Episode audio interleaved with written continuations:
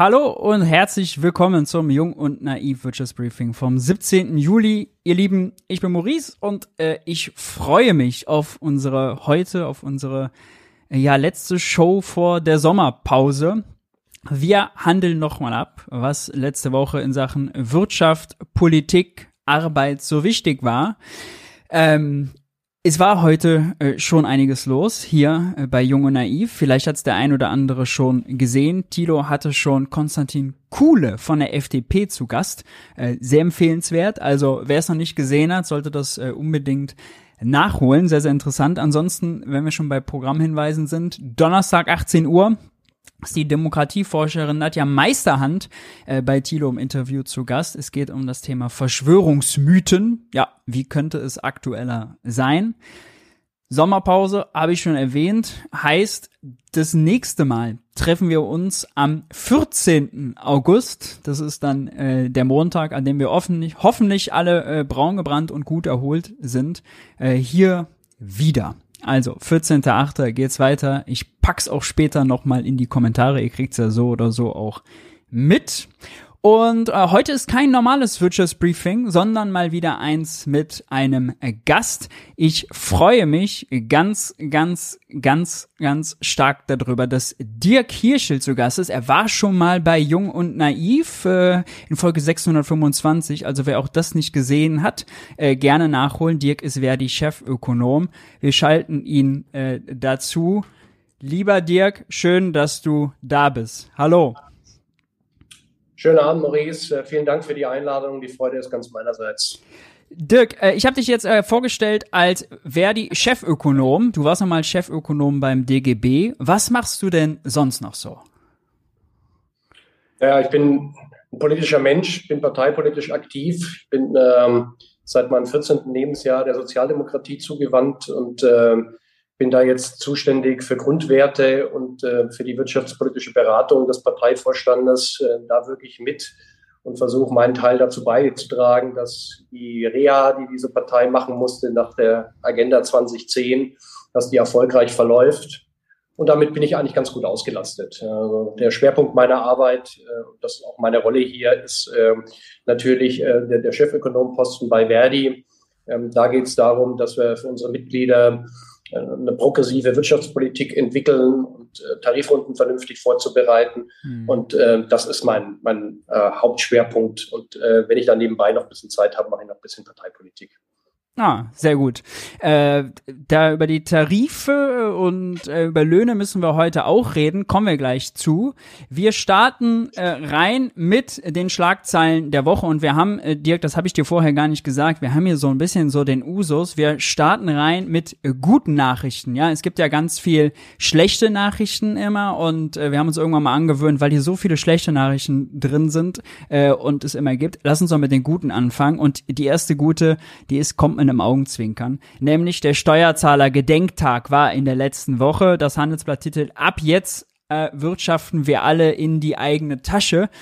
Da rechnet man dann äh, an einem äh, Durchschnittseinkommen, vermeintlichen Durchschnittseinkommen mal äh, aus, wie lange man denn äh, je nachdem, wie viel Abgaben und Steuern man zahlt, äh, ab wann man denn all das Geld, was man verdient, für sich behält. Ja, das ist ein Trick, kommt vom Bund der Steuerzahler. Und äh, da kann man jetzt ganz froh sein. Du, ich sehe dir schon an, du bist ganz entspannt. Endlich bleibt jetzt jeder Euro in der eigenen Tasche. Was, was hältst du von dem Steuerzahler-Gedenktag? Ist der wichtig? Ja, der ist extrem wichtig. Wenn die, Vorfeld, äh, wenn die Vorfeldorganisation der FDP einen Steuergedenktag ausruft, dann muss man das ernst nehmen. Ich nehme das absolut ernst. Also ich habe ab 12.07. sofort die Arbeit eingestellt. Ich nutze keine, ich nutze keine öffentlichen Straßen mehr. Ich gehe nicht mehr zum Arzt. Äh, ich nutze keinen Strom mehr. Und meine Kinder werden seitdem von mir selbst unterrichtet. Ja, so ist das. Ja. Also soll keiner sagen, ähm, das wäre nur Propaganda. Ich nehme es sehr ernst und ähm, richte mich entsprechend aus. Ja. Äh, das Schöne ist, ähm, also es gibt ja tatsächlich jedes Jahr, man kann die Uhr noch stellen, diese Schlagzeile, und jedes Jahr aufs Neue muss man nochmal die Berechnung kritisieren, weil also selbst bei Steuern ist es ja so, man kriegt ein Gemeinwesen dafür, ja, also man arbeitet nicht ins schwarze Loch hinein, aber noch viel offensichtlicher ist es ja bei den Sozialabgaben, ja, also man erwirbt individuelle Rentenansprüche, wenn man da einzahlt in den Rententopf. Das heißt, so zu tun, als würde man erst ab dieser Woche für sich selbst arbeiten, ist einfach methodisch auf allen, äh, an allen Ecken und Enden daneben, oder? Naja, Spaß beiseite, es ist ja wahrhaftig so, also sowohl Steuerzahlungen als auch die Zahlung von Sozialabgaben. Das ähm, ist ja was Sinnvolles. Das Geld verschwindet ja nicht in einem schwarzen Loch. Ja? Wie du schon richtig sagst, daraus werden unsere Renten später mal finanziert. Ähm, daraus wird unsere Gesundheitsversorgung finanziert. Ähm, damit werden unsere Straßen gebaut ja? und äh, hoffentlich auch die, die Löcher in den Straßen gestopft. Und äh, damit wird das Bildungssystem finanziert. Ja? Also soll keiner sagen, das Geld, äh, was wir dem Staat geben, oder den Sozialkassen geben, würde irgendwo im Nirvana verschwinden. Das ist definitiv nicht der Fall. Da werden sehr viele sinnvolle Dinge gemacht. Man könnte noch mehr Sinnvolles damit machen. Aber äh, zu sagen, das sind Abzüge, äh, denen keine Leistung gegenübersteht, ist natürlich absurd.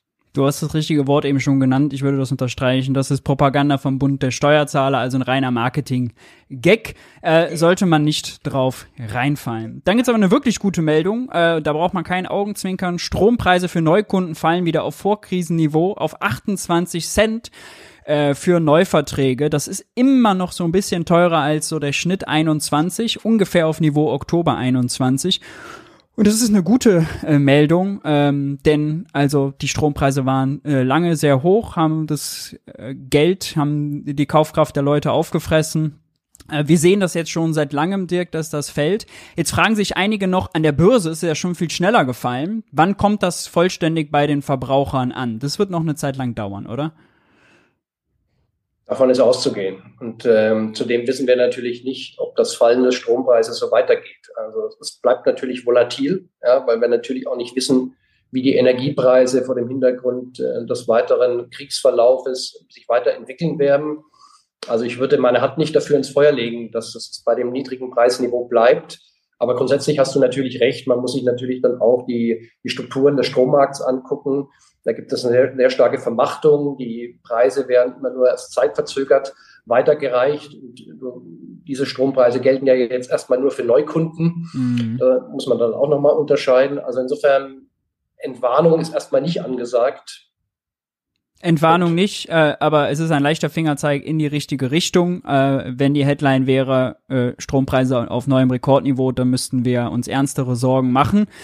Ähm, ja, vor allem das, was, das sei, ja. das sei an dieser Stelle auch noch erwähnt. Das heißt jetzt nicht, ähm, dass wir zukünftig keine Gas- und Strompreisbremse mehr brauchen. Ja, also ich bin sehr wohl der Ansicht, dass um ganz einfach den Verbrauchern Sicherheit zu geben, dass es dringend notwendig wäre, äh, jetzt bereits anzukündigen, dass Gas- und Strompreisbremsen verlängert werden 2024. Die werden ja sonst im, äh, im April auslaufen. Und um da den Verbrauchern Sicherheit zu geben, wäre das sinnvoll, trotz niedrigen Strompreises aktuell die entsprechenden Preisbremsen zu verlängern. Das hat Jasmin Fahimi zuletzt auch äh, bei Maybrit Illner war es, glaube ich, äh, gefordert und auch schon eingebracht. Äh, das klingt sehr vernünftig. Vor allem ist es ja eigentlich was, wo auch die Neoliberalen auf unserer Seite sein müssten, denn also äh, diese sprechen ja immer davon, dass man die Erwartungen der Leute steuern soll und wollen unbedingt immer, dass die Inflationserwartung niedrig ist. Hier haben sie eine Chance, also die Preiserwartung der Verbraucher aktiv zu beeinflussen. Äh, dürften die eigentlich dafür sein, oder? Oder muss man skeptisch sein, ob die dafür sind? Ja, da ist, glaube ich, die Marktgläubigkeit zu ausgeprägt. Wir gehen davon aus, dass die, dass die Erwartungen über rationale Märkte gesteuert werden. Da mache ich mir keine Hoffnung, dass die plötzlich äh, eine staatliche Regulierung, eine Fortsetzung staatlicher Regulierung gut finden. Da ist ja dann auch das Argument, ah, wenn die Preise, wenn die Kunden erwarten, die Preise sind günstig, dann verschwenden die den Strom, ja, dann, dann läuft die, äh, läuft der Staubsauger die ganze Nacht, so nach dem Motto, äh, weil die Leute dann irrational werden. Gut, äh, lassen wir sein. Andere gute Meldung äh, kommt äh, aus Europa, aus Brüssel. Im Parlament gab es eine knappe Mehrheit für den Green Deal, beziehungsweise ein Teil des Green Deals, das Renaturierungsgesetz.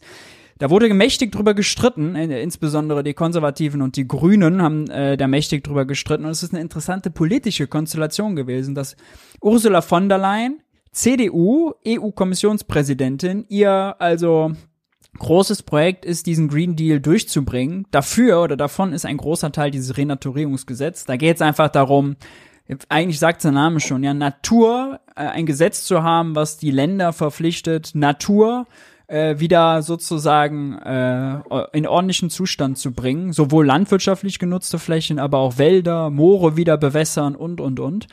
Äh, also sehr sinnvoll für Artenschutz, äh, aber auch für Klimaschutz. Und äh, der EVP hat unter äh, Weber äh, massiv Stimmung dagegen gemacht und äh, dagegen gestimmt. Äh, nicht alle, aber äh, die Mehrzahl. Und das ist natürlich auch eine Stimme gegen Ursula von der Leyen, die wahrscheinlich dann auch, wenn es jetzt auf die Europawahlen zuläuft, ist die große Frage, äh, wer macht's da? Ein Rückschlag, ein politischer für Weber, ähm, aber inhaltlich, glaube ich, für das Anliegen Klimaschutz äh, und ökologischer Umbau der Wirtschaft äh, ein ganz, eine ganz vernünftige Abstimmung. Was denkst du? Sehe ich ähnlich, äh, was den Klimaschutz anbelangt. Und äh, positiver Nebeneffekt ist, dass der Versuch Webers, mit den Rechtspopulisten eng zusammenzuarbeiten, zu paktieren, quasi eine schwarz-braune Koalition zu bilden, krachend gescheitert ist. Ja. Das ist sozusagen der, der angenehme politische Nebeneffekt äh, dieser Abstimmung im EU-Parlament. Und ähm, man kann nur hoffen, dass die Konservativen ihre Lehren daraus ziehen.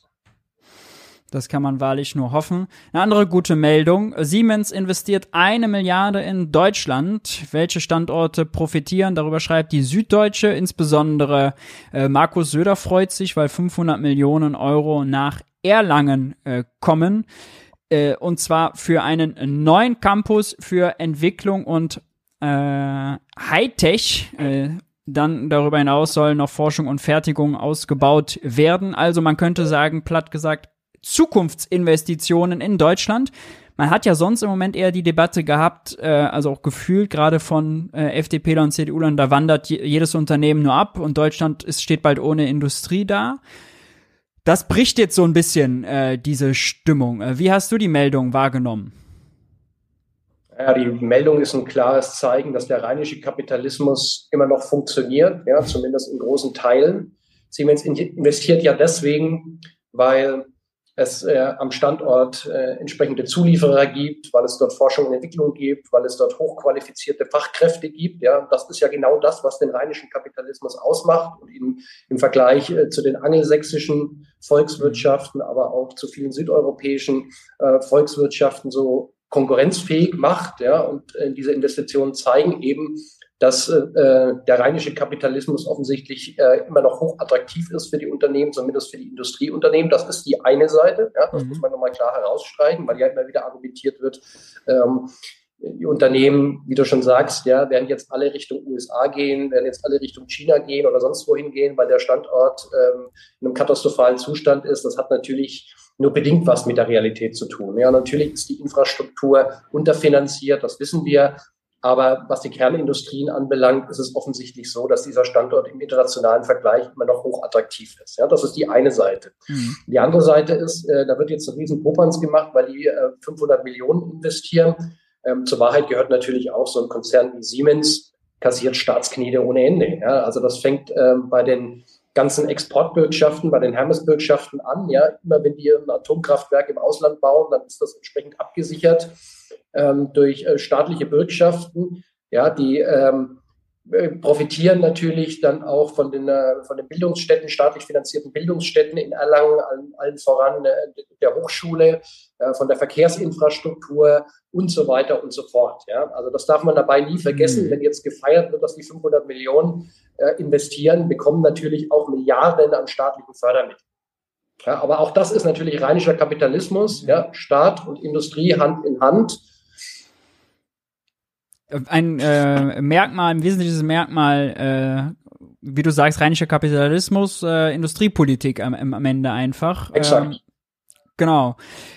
Markus Söder, äh, den wird das jetzt besonders äh, freuen, denn der hat ja zuletzt eher eine Abfuhr bekommen, als es um die, äh, den Standort von Intel ging. Da hat er ja auch drum gebuhlt äh, und am Ende ist es nach Magdeburg gegangen und äh, insbesondere, weil äh, da auch also die Strompreise konkurrenzfähiger sind als bei ihm, weil mit grüner günstiger Energie, da ist äh, in Bayern noch nicht so weit. Ähm, kann einen doch freuen. Markus Söder, der ist auch dann vor Ort gewesen. Äh, wenn wir Zeit haben, schauen wir sogar noch ein Video. Der hat das gefeiert bis zum geht nicht mehr und ausgeschlachtet für seinen Wahlkampf. Gut, gehört dazu, wa? Gehört dazu, aber man muss natürlich nochmal klar herausstreichen, der Markus Söder, der kocht nur mit Wasser. Am Ende des Tages ist die, die Industrie, die Bayern aktuell stark macht. Ja, also Siemens, BMW, Audi, die ist bereits in den 50er, 60er Jahren unter Franz Josef Strauß und anderen nach Bayern abgewandert. Ja, Siemens ist damals von Berlin äh, aufgrund, der, aufgrund der Tatsache, dass Berlin zur Frontstadt wurde, äh, nach Bayern gegangen. Ja, das hat mit Markus Söder überhaupt nichts zu tun. Ja, aber es gibt natürlich Pfadabhängigkeiten. Ja, also diese, äh, diese Industriepolitik in den äh, 1950er, 1960er Jahren hat Bayern die, was damals im Übrigen auch interessant in dem Zusammenhang, ja, äh, noch Geld aus dem Land Länderfinanzausgleich bezogen hat, ja, noch bis, ja. äh, bis 1989 haben die kassiert, nicht gezahlt. Jetzt jammern sie immer, dass sie so viel zahlen müssen, ja, dafür, dass in Berlin so viele Kita-Plätze, dass es so viele äh, Kita-Plätze gibt und dass die Freibäder rund um die Uhr geöffnet haben und so weiter und so fort, ja. Ähm, Tatsache ist, wie gesagt, ähm, Bayern war in den, in, in den äh, 50er, 1950er Jahren ein Agrarstaat, das kann man das nicht äh, bezeichnen, wurde dann zu einem Industriestaat und davon profitiert Markus Söder, hat aber nichts mit der Politik von Markus Söder zu tun. er macht jetzt auch gerne, äh, habe ich eben noch gesehen, so Schaubildchen, wo er zeigt, wie äh, die bayerische Wirtschaft irgendwie die letzten 30 Jahre gewachsen ist und sonst der Bundesschnitt. Äh, das sind immer tolle Vergleiche. Bayern schneidet dann natürlich gut ab.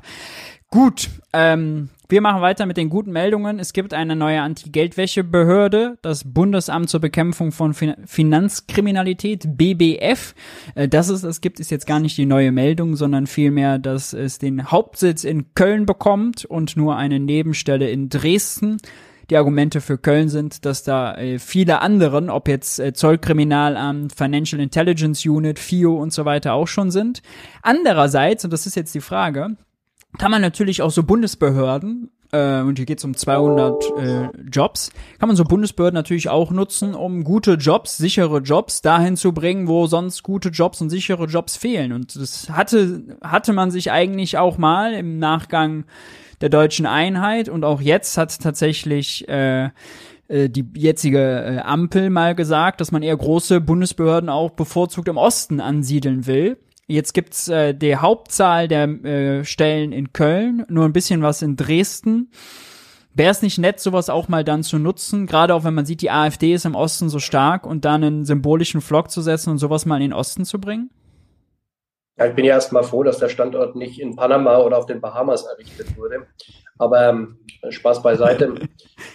dass sie in Dresden einen Standort hochziehen, ist gut für Köln spricht natürlich das Argument, dass dort auch andere Behörden sind, ja, und dass man dann kurze Dienstwege hat. Also das ist das, das Hauptargument. Aber grundsätzlich gebe ich dir vollkommen recht. Man muss äh, im Hinblick auf so eine Standortwahl natürlich auch immer Regional- und Strukturpolitik machen. So, und ja. äh, da ist es natürlich immer wünschenswerter, wenn das Gros der Beschäftigung dann in strukturschwachen Regionen entsteht, ja, um dort einfach zu stabilisieren. Ja, jetzt ist Dresden natürlich nicht ganz so strukturschwach. Ja. Da gibt es noch andere Regionen, wo es noch, noch, viel notwendiger wäre, eine Bundesbehörde hinzustellen, weil es dort irgendwie überhaupt keine Industrie gibt ja, und äh, auch keine zukunftsträchtigen Dienstleistungsunternehmen. Aber grundsätzlich ist das immer sinnvoll, bei solchen Standortentscheidungen regional- und strukturpolitische Aspekte mit einzubeziehen. Mhm. Äh, und das hätte man, hätte man mit, mit Sicherheit bei dieser Entscheidung noch stärker tun können, als es geschehen ist. Aber dass es äh, geschehen ist, ist erstmal positiv. Wir sind ja, glaube ich, immer noch bei den positiven Nachrichten. Das sind noch die positiven, ja. ja. Du, du wirst jetzt gleich merken, wenn es negativ wird, äh, nämlich jetzt sofort. EU-weite Umfrage. Jeder fünfte Deutsche kann sich eine Woche Urlaub nicht leisten. 40.000 Haushalte wurden per Mikrozensus befragt in äh, Deutschland und geben an, äh, dass sie sich das nicht leisten können. Die Gruppe, die am äh, ehesten davon betroffen ist, man kann sich fast denken, Alleinstehende, Alleinerziehende mit äh, Kindern äh, und äh, eben Rentner. Bei Alleinerziehenden mit Kindern sind es bis zu 42 Prozent, die sich eine Woche Urlaub nicht leisten können. Das ist eine Meldung, die gerade, wenn also so bei vielen halt eben ein Sommerurlaub ansteht, ja, ich habe das eben im Intro in der Einleitung so salopp gesagt, sollte man immer bedenken, ja, dass es äh, eben für viele nicht reicht. Ähm, die Zahlen in der EU sind äh, noch dramatischer. Also Deutschland ist zwar nur Mittelfeld, Frankreich ist es äh, bei 25 Prozent, Griechenland fast jeder Zweite. Ja, äh, also wer glaubt, die Krise in Griechenland ist vorbei, nein, nein, die ist da nicht vorbei.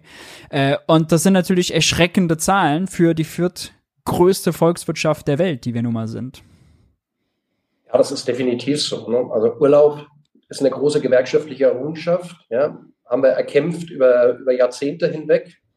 Und äh, wir wollen natürlich auch, dass die Kolleginnen und Kollegen sich dann entsprechend erholen können. Ja, und das sollte nicht nur auf Balkonien stattfinden, ja, sondern sie sollten auch die Möglichkeit haben, dann ihren Kindern ein bisschen was von Deutschland und von den Nachbarländern oder vielleicht sogar von der Welt zu zeigen.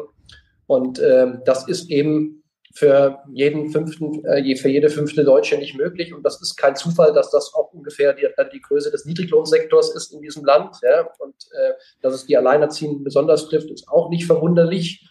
Also das ist Ausdruck der sozialen Spaltung. Und äh, das verschärft sich jetzt durch die Inflation, weil bekanntlich ja auch geringe Ein äh, Einkommensbezieher am stärksten trifft. Ja, die haben nämlich keine Inflationsrate von 8 Prozent, sondern die haben eine Inflationsrate irgendwo zwischen 15 und 20 Prozent. Und äh, dass dann nichts mehr für den Urlaub übrig bleibt, ist zwangsläufig. Ja? Und ähm, die soziale Spaltung nimmt jetzt seit der Pandemie wieder zu. Und umso wichtiger ist es, äh, dass wir da tarifpolitisch, äh, also einkommensmäßig gegensteuern, ja, dass das ähm, zukünftig nicht mehr der Fall sein. Ich würde sogar auch noch weitergehen und sagen, dass es auch ökonomisch ein Problem ist, denn natürlich ist sowas wie mal einen kurzen Urlaub, mal raus aus den eigenen vier Wänden, was, was die eigene Leistungsfähigkeit, ja, also selbst wenn man nur dieses strikt nach kapitalistischen und marktwirtschaftlichen Prinzipien denkt, dass eben die Arbeitskraft eben auch geschont und sich erholen muss, selbst nach diesen ist es eigentlich sinnvoll, dass die Leute äh, Urlaub nehmen und wie du sagst, mal von Balkonien wegkommen. Äh, dazu passt übrigens auch diese Meldung ähm, also von wegen Leute, die nicht auf dem Sonnendeck stehen in diesem Land, immer mehr Rentner auf Grundsicherung angewiesen. 25.000 Rentner mehr, die darauf angewiesen waren, äh, als im Dezember, jetzt im ersten Quartal 23, ja, sprich Altersarmut nimmt zu. Ähm, und äh, auch da, ja, wir, das passt ja gut zusammen, wir hatten eben noch die Zahlen, dass neben den Alleinerziehenden auch Rentner sich das nicht leisten können, ja, im Lebensabend ganz, ganz, ganzes Leben mal locht und dann äh, kommt man sozusagen von den eigenen vier Wänden nicht mehr weg, die dies gesundheitlich noch schaffen könnten. Äh, wenn mal die Zeit da ist, auch mal was anderes von der Welt zu sehen, das ist, das ist auch schon schade und bricht auch irgendwie, finde ich, also wenn man von Respekt redet, ja, und Respekt vor Lebensleistung, dann äh, ist das irgendwie gerade bei den Rentnern auch, auch bitter, ne? Ja, vollkommen richtig. Zumal das ja erst der Anfang ist. Ja, also der, die Rente ist ein Spiegelbild des Arbeitsmarktes. Und ich habe gerade ähm, von dem großen Niedriglohnsektor gesprochen, von den vielen prekären Beschäftigten. Die gehen ja erst alle noch in Rente. Das ja. heißt, äh, das wird nicht, wird nicht bei ein paar hunderttausend bleiben, äh, wenn sich rentenpolitisch in diesem Land nichts ändert, sondern das wird auf viele Millionen hinauslaufen in, äh, in Zukunft, wenn rentenpolitisch nicht gegengesteuert wird. Ja? Und äh, wenn wir den Arbeitsmarkt nicht entsprechend äh, reguliert bekommen. So, dass, äh, solange wir weiterhin diesen großen Anteil an prekär Beschäftigten haben, ja, je nach äh, Statistik zwischen 25 und 30 Prozent, solange wir weiterhin einen Niedriglohnsektor haben, in dem jeder fünfte Beschäftigte arbeitet, sind Armutsrenten vorprogrammiert. So, ähm, da hilft auch keine Grundrente dagegen. So, und ähm, das ist ein zentrales Problem, weil das natürlich das gesamte Rentensystem delegitimiert, ja, und weil es eben dazu führt, wie du schon richtig gesagt hast, dass Menschen, die ein Leben lang gearbeitet haben, hart gearbeitet haben, dann, wenn sie in Rente gehen, in Armut fallen. Ja. Das darf in einer so reichen Gesellschaft in der wir leben, darf das nicht passieren. Ja, und deswegen brauchen wir dringend Rentenreform. Wir müssen das Rentenniveau wieder deutlich anheben. Ja, wir brauchen wieder eine, eine Rente nach Mindestentgeltpunkten, um sozusagen eine untere Haltelinie reinzuziehen, mhm. ja, dass niemand zukünftig mehr in Altersarmut fallen kann. Das haben wir alles mal hingekriegt. Ja, also Rentenreform unter Adenauer, ja, 1957 dadurch wurde Altersarmut in diesem Land nahezu beseitigt. So, und dann kamen die 2000er Jahre, ja, und der Kahlschlag bei der Rente. Plötzlich ist Altersarmut wieder allgegenwärtig. So, also dringender politischer Handlungsbedarf. Ebenso wie hier, äh, du hast den Niedriglohnsektor angesprochen. Ich habe mal einen Gastbeitrag von dir mitgebracht, weil wenn wir schon äh, dich mit deiner Expertise da haben, dann lass uns doch noch mal ganz kurz über den Mindestlohn sprechen, über die Mindestlohnerhöhung auf 12,41 Euro, 3, noch was Prozent, während Lebensmittel 15 Prozent teurer sind. Äh, wir hatten zwar hier schon mal, äh, auch letzte Woche im Briefing, äh, aber äh, gerne Ball an dich. Also wie hast du diese Mindestlohnerhöhung und die Debatte äh, vor allem äh, auch um diese Mindestlohnerhöhung äh, erlebt und äh, wie findest du das? Naja, das war ganz klar eine Retourkutsche der Arbeitgeber auf die politische Setzung 12 Euro. Und ähm, das haben sie durchgezogen mit Unterstützung äh, der Vorsitzenden der Mindestlohnkommission. Dazu muss man wissen, ähm, in dieser Mindestlohnkommission gibt es eine, eine Arbeitgeberbank und eine Arbeitnehmerbank. Und äh, wenn die sich nicht einigen können, dann ist die entscheidende Stimme die der Vorsitzenden. Und in diesem Fall war es eben so, dass die Vorsitzende, das war schon sehr früh erkennbar, sich auf die Seite des Arbeitgeberlagers geschlagen hat. Und äh, dann war die Konsequenz die, dass es jetzt nur diese Erhöhung um ein paar Cent gibt. Ja? Und äh, das führt dann eben dazu, dass der Mindestlohn weiterhin nicht vor Armut schützt. Mhm. Ja, notwendig wäre ein Mindestlohn äh, in Höhe von äh, 60 Prozent des Medians. Ja, das wäre zumindest äh, nach Definition der EU ein armutsfester Mindestlohn. Dann sind wir aber bei einer Größenordnung von 14 Euro. Ja. Und ähm, das ist nie erreicht worden und die Konsequenz daraus muss jetzt ganz klar sein, dass das Mindestlohngesetz entsprechend verändert wird und äh, dass diese untere Haltelinie von 60 Prozent des Medians dann äh, in das Mindestlohngesetz reingeschrieben wird. Das ist eine Hausaufgabe für Hubertus Heil. Wird schwierig, weil der Schutzengel der Reichen natürlich versuchen wird, das mit äh, Händen und Füßen zu verhindern. Aber ich glaube trotz alledem, dass das ein Pyrrhussieg der Arbeitgeber war. Warum glaube ich das? Weil sie wollten natürlich keine politische Debatte, weder im Vorfeld noch im, äh, noch im, im Nachklapp äh, über die Höhe des Mindestlohns. Und diese politische Debatte werden sie jetzt kriegen und die kriegen sie nicht mehr los. Mhm. Ja, also der politische Druck wird immer größer werden. Und äh, meine Hoffnung ist, ähm, dass er so groß wird, dass das dann gar nicht mehr notwendig wird, äh, das zum zentralen Wahlkampfthema zu machen, was die SPD ja jetzt bereits schon angekündigt hat, äh, dass, wenn es nicht umsetzbar ist, dass es dann eben Wahlkampfthema wird. Ähm, mir wäre es lieber, wenn wir das schon vorher hinkriegen. Ja? Aber dafür mhm. brauchen wir halt jetzt auch eine entsprechende Kampagne für Mindestlohn 14 Euro. Und da haben wir die Sozialverbände an unserer Seite, viele Wissenschaftler an unserer Seite und da werden wir nicht nachlassen. Müsste ja eigentlich, so habe ich es, so habe ich es verstanden, auch ein Kernanliegen jetzt von Olaf Scholz sein, weil also wenn man an seinen Wahlkampf denkt, dann hat er neben diesem Plakat Klimakanzler ein Wort ganz groß geschrieben, das war Respekt. Und der Mindest, die Mindestlohnerhöhung auf 12 Euro, die war ja sozusagen der Beweis dafür, dass er das mit dem Respekt ernst meint. Jetzt ist aber diese Erhöhung auf 12 Euro ja schon vor der Krise gewesen, ja, die war schon vorher. Also diese hohe Inflation, die war dann noch gar nicht mit eingerechnet. Und die EU-Richtlinie gab es auch nicht, äh, die quasi sagt, bitte macht den Armutsfest und die gängige Definition ist dann 60 Prozent äh, des mittleren Lohns, des Medians. Scholz äh, scheint aber äh, sich davor äh, zu schrecken und zu fürchten, diese Mindestlohnkommission anzugehen. Äh, an die muss man aber eigentlich ran, wenn man, äh, wenn man was verändern will, oder? Naja, man muss die, die Satzung der Mindestlohnkommission entsprechend verändern, beziehungsweise ähm, das Mindestlohngesetz entsprechend zu verändern. Ich würde jetzt nicht die, die Kommission neu zusammensetzen, sondern ich würde einfach in das Mindestlohngesetz reinschreiben, dass äh, das, was äh, die EU-Kommission vorgeschlagen hat, nämlich die 60 Prozent vom mittleren Einkommen, äh, dass das äh, eine untere Haltelinie darstellt. Das würde ausreichen. So, und äh, was Olaf Scholz anbelangt, ich werfe ihn jetzt nicht vor, dass er das Thema 14 äh, Euro nicht offensiv spielt als Kanzler, weil da gibt es natürlich auch ähm, eine Doppelstrategie. Ne? Das äh, praktiziert er als alter Juso äh, schon seit Jahren so. In dem Fall war es der Parteivorsitzende Lars Klingbeil, der gleich nach dem Beschluss der Mindestlohnkommission an die Öffentlichkeit gegangen ist und die 14 Euro eingefordert hat. Das heißt, die Partei hat den Job dann erledigt und das ist okay nach meinem Dafürhalten. Ja, ähm, und äh, wenn sie das vorher nicht umgesetzt bekommen, kannst du mit Sicherheit davon ausgehen, dass das der Wahlkampfschlager der SPD sein wird, 14 Euro Mindestlohn. Ja, aber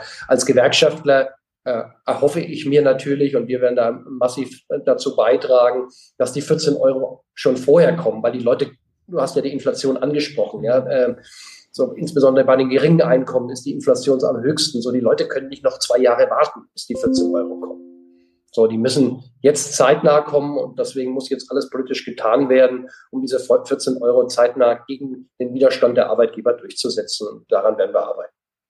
Ja, äh, interessant ist noch ein interessantes Detail, äh, wie ich fand, dass im Handelsblatt wurde über Lars Feld, den, äh, ja, also äh, Berater, Chefberater, wenn man so will, von Christian Lindner ähm, gesprochen. Und zwar, dass er eine strittige Doppelrolle hat als Wissenschaftler, unabhängiger Wissenschaftler, unabhängig sowieso schon in Anführungszeichen, denn natürlich gibt's auch da eine klare Lagerbildung, ja, also das ist Ponyhof-Denken, wenn man glaubt, da gibt's Unabhängigkeit und Neutralität und die Wissenschaft. Gerade weil Lassfeld ganz klar sich dem Ordoliberalismus verschrieben hat. Ähm, und eben seiner Rolle als Lindners Chefberater. Ich finde aber noch eine viel andere, ganz andere Doppelrolle interessanter, nämlich dass Lars Feld nicht nur unseren Finanzminister berät, Christian Lindner, der ja jetzt zum Beispiel auch, ich vermute, den meintest du eben auch mit äh, Engel der, der Reichen, der ja äh, in der Ampel dagegen sein kann, das Mindestlohngesetz zu verändern. Und Lars Feld gleichzeitig in der Mindestlohnkommission sitzt. Die haben ja, gibt's ja drei Arbeitgeber, drei Arbeitnehmervertreter und jeweils dann in wissenschaftliche Begleitung, Beratung. Tom Krebs ist das für die Arbeitnehmer und eben Lars Feld für die Arbeitgeber ist, also bei Lindner und in der Mindestlohnkommission. Das ist eigentlich die spannende und strittige Doppelrolle, oder? Ich habe da weniger ein Problem damit, weil ich ohnehin genauso wie du davon ausgehe, dass es keine wertneutrale Wissenschaft gibt, dass es auch keine unabhängigen Wissenschaftler gibt, ja, und die Rolle von äh, äh, Lars Feld war immer klar. Der vertritt äh, Arbeitgeberinteressen, der vertritt Kapitalinteressen. Und das muss man nur entsprechend deutlich machen. Aber dann habe ich auch kein Problem damit, äh, wenn er als Berater in Kommissionen sitzt, ja, mhm. weil sozusagen ja klar ist, äh, welche Rolle er da einnimmt. Wir haben auch einen gewerkschaftsnahen Vertreter mit Tom Krebs in der Mindestlohnkommission. Da habe ich jetzt weniger Probleme damit. Ne? Man muss halt nur in der Öffentlichkeit klar machen, das sind keine Leute, die äh, über der Politik schweben, ja, die ähm, wertneutrale Ratschläge geben, die Unabhängigkeit, äh, unabhängig sind, sondern die machen machen Wissenschaftspolitik, die machen Politik äh, für Arbeitgeber, für Kapitalinteressen das war so, für die argumentieren sie, ja, die, die machen sie stark. Und wenn das in der Öffentlichkeit klar ist, dass wenn die in irgendwelchen Talkshows sitzen oder wenn die Gastbeiträge schreiben oder äh, wenn sie Interviews geben, dass sie nicht wertneutral agieren, ja, dass sie sozusagen nicht die Ökonomie repräsentieren, ja, sondern Kapitalinteressen, Arbeitgeberinteressen repräsentieren, dann habe ich auch kein Problem damit. Verstehe, du siehst es also sportlich. Ich glaube, nach Lars Feld gäbe es bis heute keinen Mindestlohn, oder? Der war immer dagegen. Der war immer dagegen und ähm, gut, der, er hat natürlich dann auch irgendwann mal pragmatisch agiert. Das hilft ja auch nichts, wenn der Mindestlohn dann da ist, immer noch dagegen zu schießen. Äh, dann versucht man halt das äh, Mindestlohnniveau so niedrig wie möglich ja. zu halten. Und das hat ja auch funktioniert. Also wir sind eingestiegen bei 8,50 Euro. Das war schon viel zu niedrig. Und äh, das ursprüngliche Ziel des Mindestlohns oder ein Ziel unter vielen war ja Armutsvermeidung, ja, zu vermeiden, dass Menschen, die arbeiten, arm sind, ja, arm, arm trotz Arbeit. So, und das konnte eben aufgrund des niedrigen Einstiegsniveaus nie verhindert werden, weil ja dann anschließend auch in der Satzung festgeschrieben wurde, dass der Mindestlohn äh, der Tariflohnentwicklung folgen soll. Und dann war vollkommen klar, man kriegt das nur noch über politische Setzungen. Ja. ja und das ist jetzt mit den 12 Euro passiert und das muss jetzt wieder mit den 14 Euro passieren und ähm, um den Mindestlohn wirklich armutsfest zu machen. Du hattest es in deinem Gastbeitrag, glaube ich, die Zahl. Äh, Im Moment ist man nicht bei 60 Prozent äh, des Medianlohns, sondern weit drunter, bei 50, glaube ich, ne? Genau, wir sind äh, bei 52 Prozent sind wir, aber auch nur aufgrund der politischen Setzung von 12 Euro. Ne? Ja. Im, im äh, europäischen Vergleich waren wir äh, auf einen der Abstiegsplätze lange Zeit. Ja? Und das hat sich dann geändert durch die 12 Euro. Dann sind wir ins vordere Mittelfeld äh, nach vorne gerückt, ja, äh, haben eine richtig gute Saison gespielt und dann kam eben die, dann, dann kam die Inflation. So, und ähm, jetzt relativiert sich das wieder, ja. Und jetzt bräuchten wir wieder eine neue politische Setzung, nachdem in der Kommission das äh, mehrheitlich nicht umsetzbar war. Vor dem Hintergrund ist ja also das auch wirklich noch mal dreister, dass sie äh, die die Erhöhung ja explizit nicht auf die 12 Euro gerechnet hatten, die politisch festgesetzt waren, sondern als Ausgangsbasis den alten Wert, den von der Kommission festgesetzten Wert, die 10,45 Euro genommen haben und darauf eben die Prozente gerechnet. Äh, das ist ja also das ist ja, also ich habe es auch wahrgenommen, äh, wirklich eine Retourkutsche, fast schon Revanche, ja, wenn ihr uns hier politisch reinfuscht, nee, dann machen wir, wir spielen unseren alten Stiefel weiter, oder? Das ist so. Wir haben auch mit, mit einem Rechentrick gearbeitet, aber nochmal, nach meinem Dafürhalten war das ein Pyrrhus-Sieg. Sie werden die politische, die Arbeitgeber werden die politische Debatte nicht los. Und äh, wir werden das jetzt zuspitzen mit ähm, vielen befreundeten Organisationen gemeinsam und dann werden wir mal gucken, ja, ähm, wie weit wir die Arbeitgeber treiben können. Das klingt, die kriegen die Debatte, die kriegen die Debatte nicht mehr los. Das klingt kämpferig, das ist gut. Äh, apropos kämpferig, äh, Verdi äh, ruft Beschäftigte im Einzel- und Großhandel zum Warnstreik auf. Äh, großen Einzelhandel, äh, große Branche, äh, gesamtwirtschaftlich relevant. Jetzt bist du Chefökonom von Verdi und kannst uns bestimmt mal einen Einblick geben, wie der Stand ist. Äh, was wird gefordert äh, und wo hakt's? Also groß und relevant, vollkommen richtig. Wir reden über 6,5 Millionen Beschäftigte. Ja, das ist deutlich mehr, als die Automobilindustrie hat, ja, als viele andere Branchen in diesem Land haben. Wir reden über einen Umsatz von äh, 2,3 Billionen Euro. Ja. Also das ist ähm, fast zwei Drittel unseres Sozialproduktes. Ja.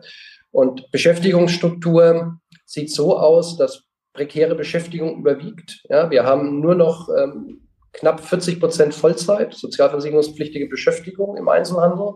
Ähm, 37 Prozent sind Teilzeit, ähm, davon viel Zwangsteilzeit, also Leute, die gern Vollzeit arbeiten würden. Das sind ja überwiegend Frauen, ja, also zwei Drittel sind Frauen, die im, Einzelhandel arbeiten.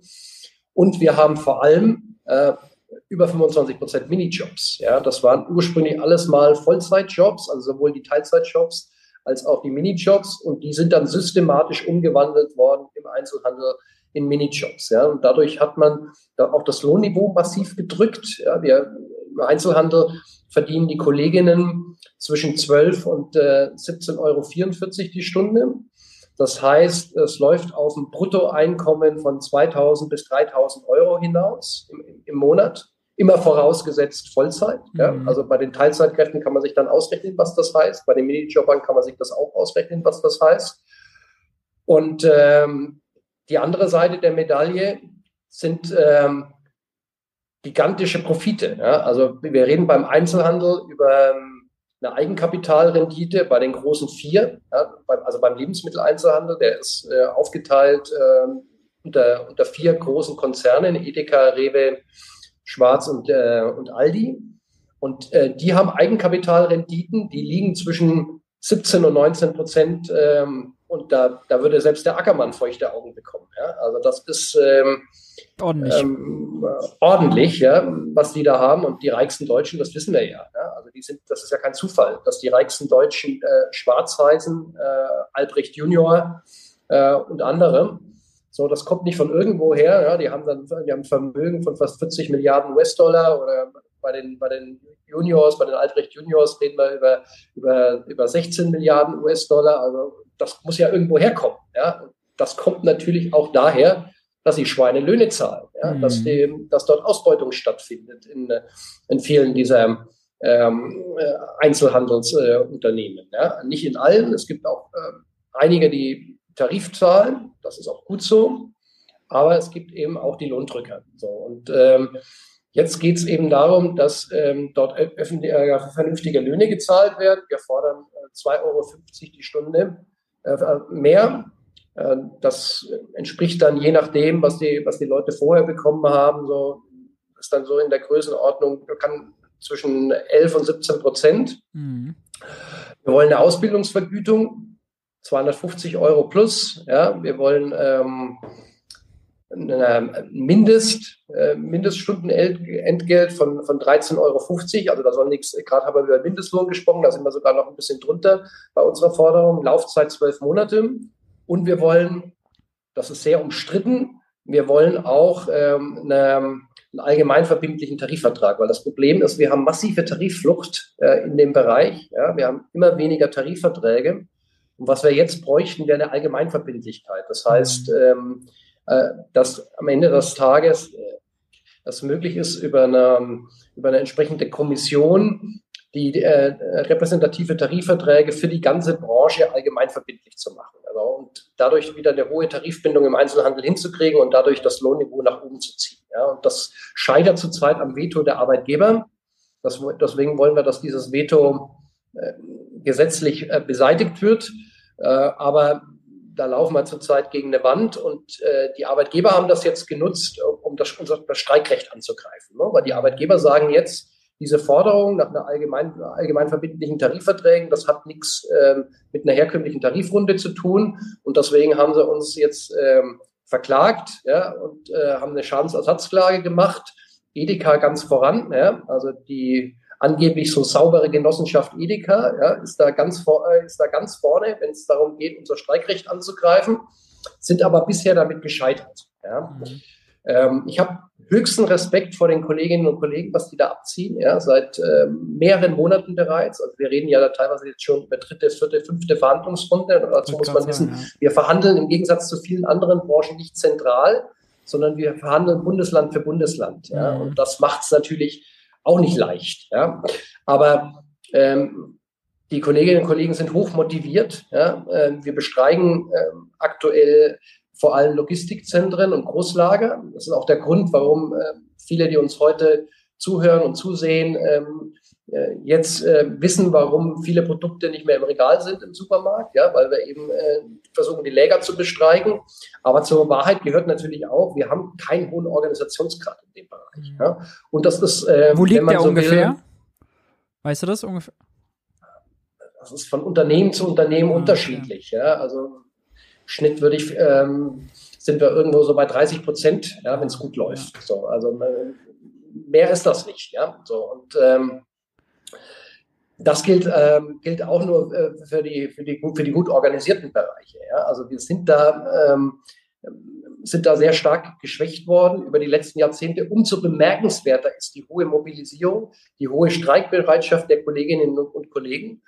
Ja, und das ist ja das Prekariat, ja, was sich da äh, gegen eine Verschlechterung seiner Arbeitsbedingungen wehrt, ja, weil das sind alles Kolleginnen und Kollegen, die später mal in Altersarmut landen. Ja. Wir hatten ja mhm. vorhin das Rententhema und haben über die, äh, über die ganzen äh, Rentner im, im Grundrentenbezug geredet.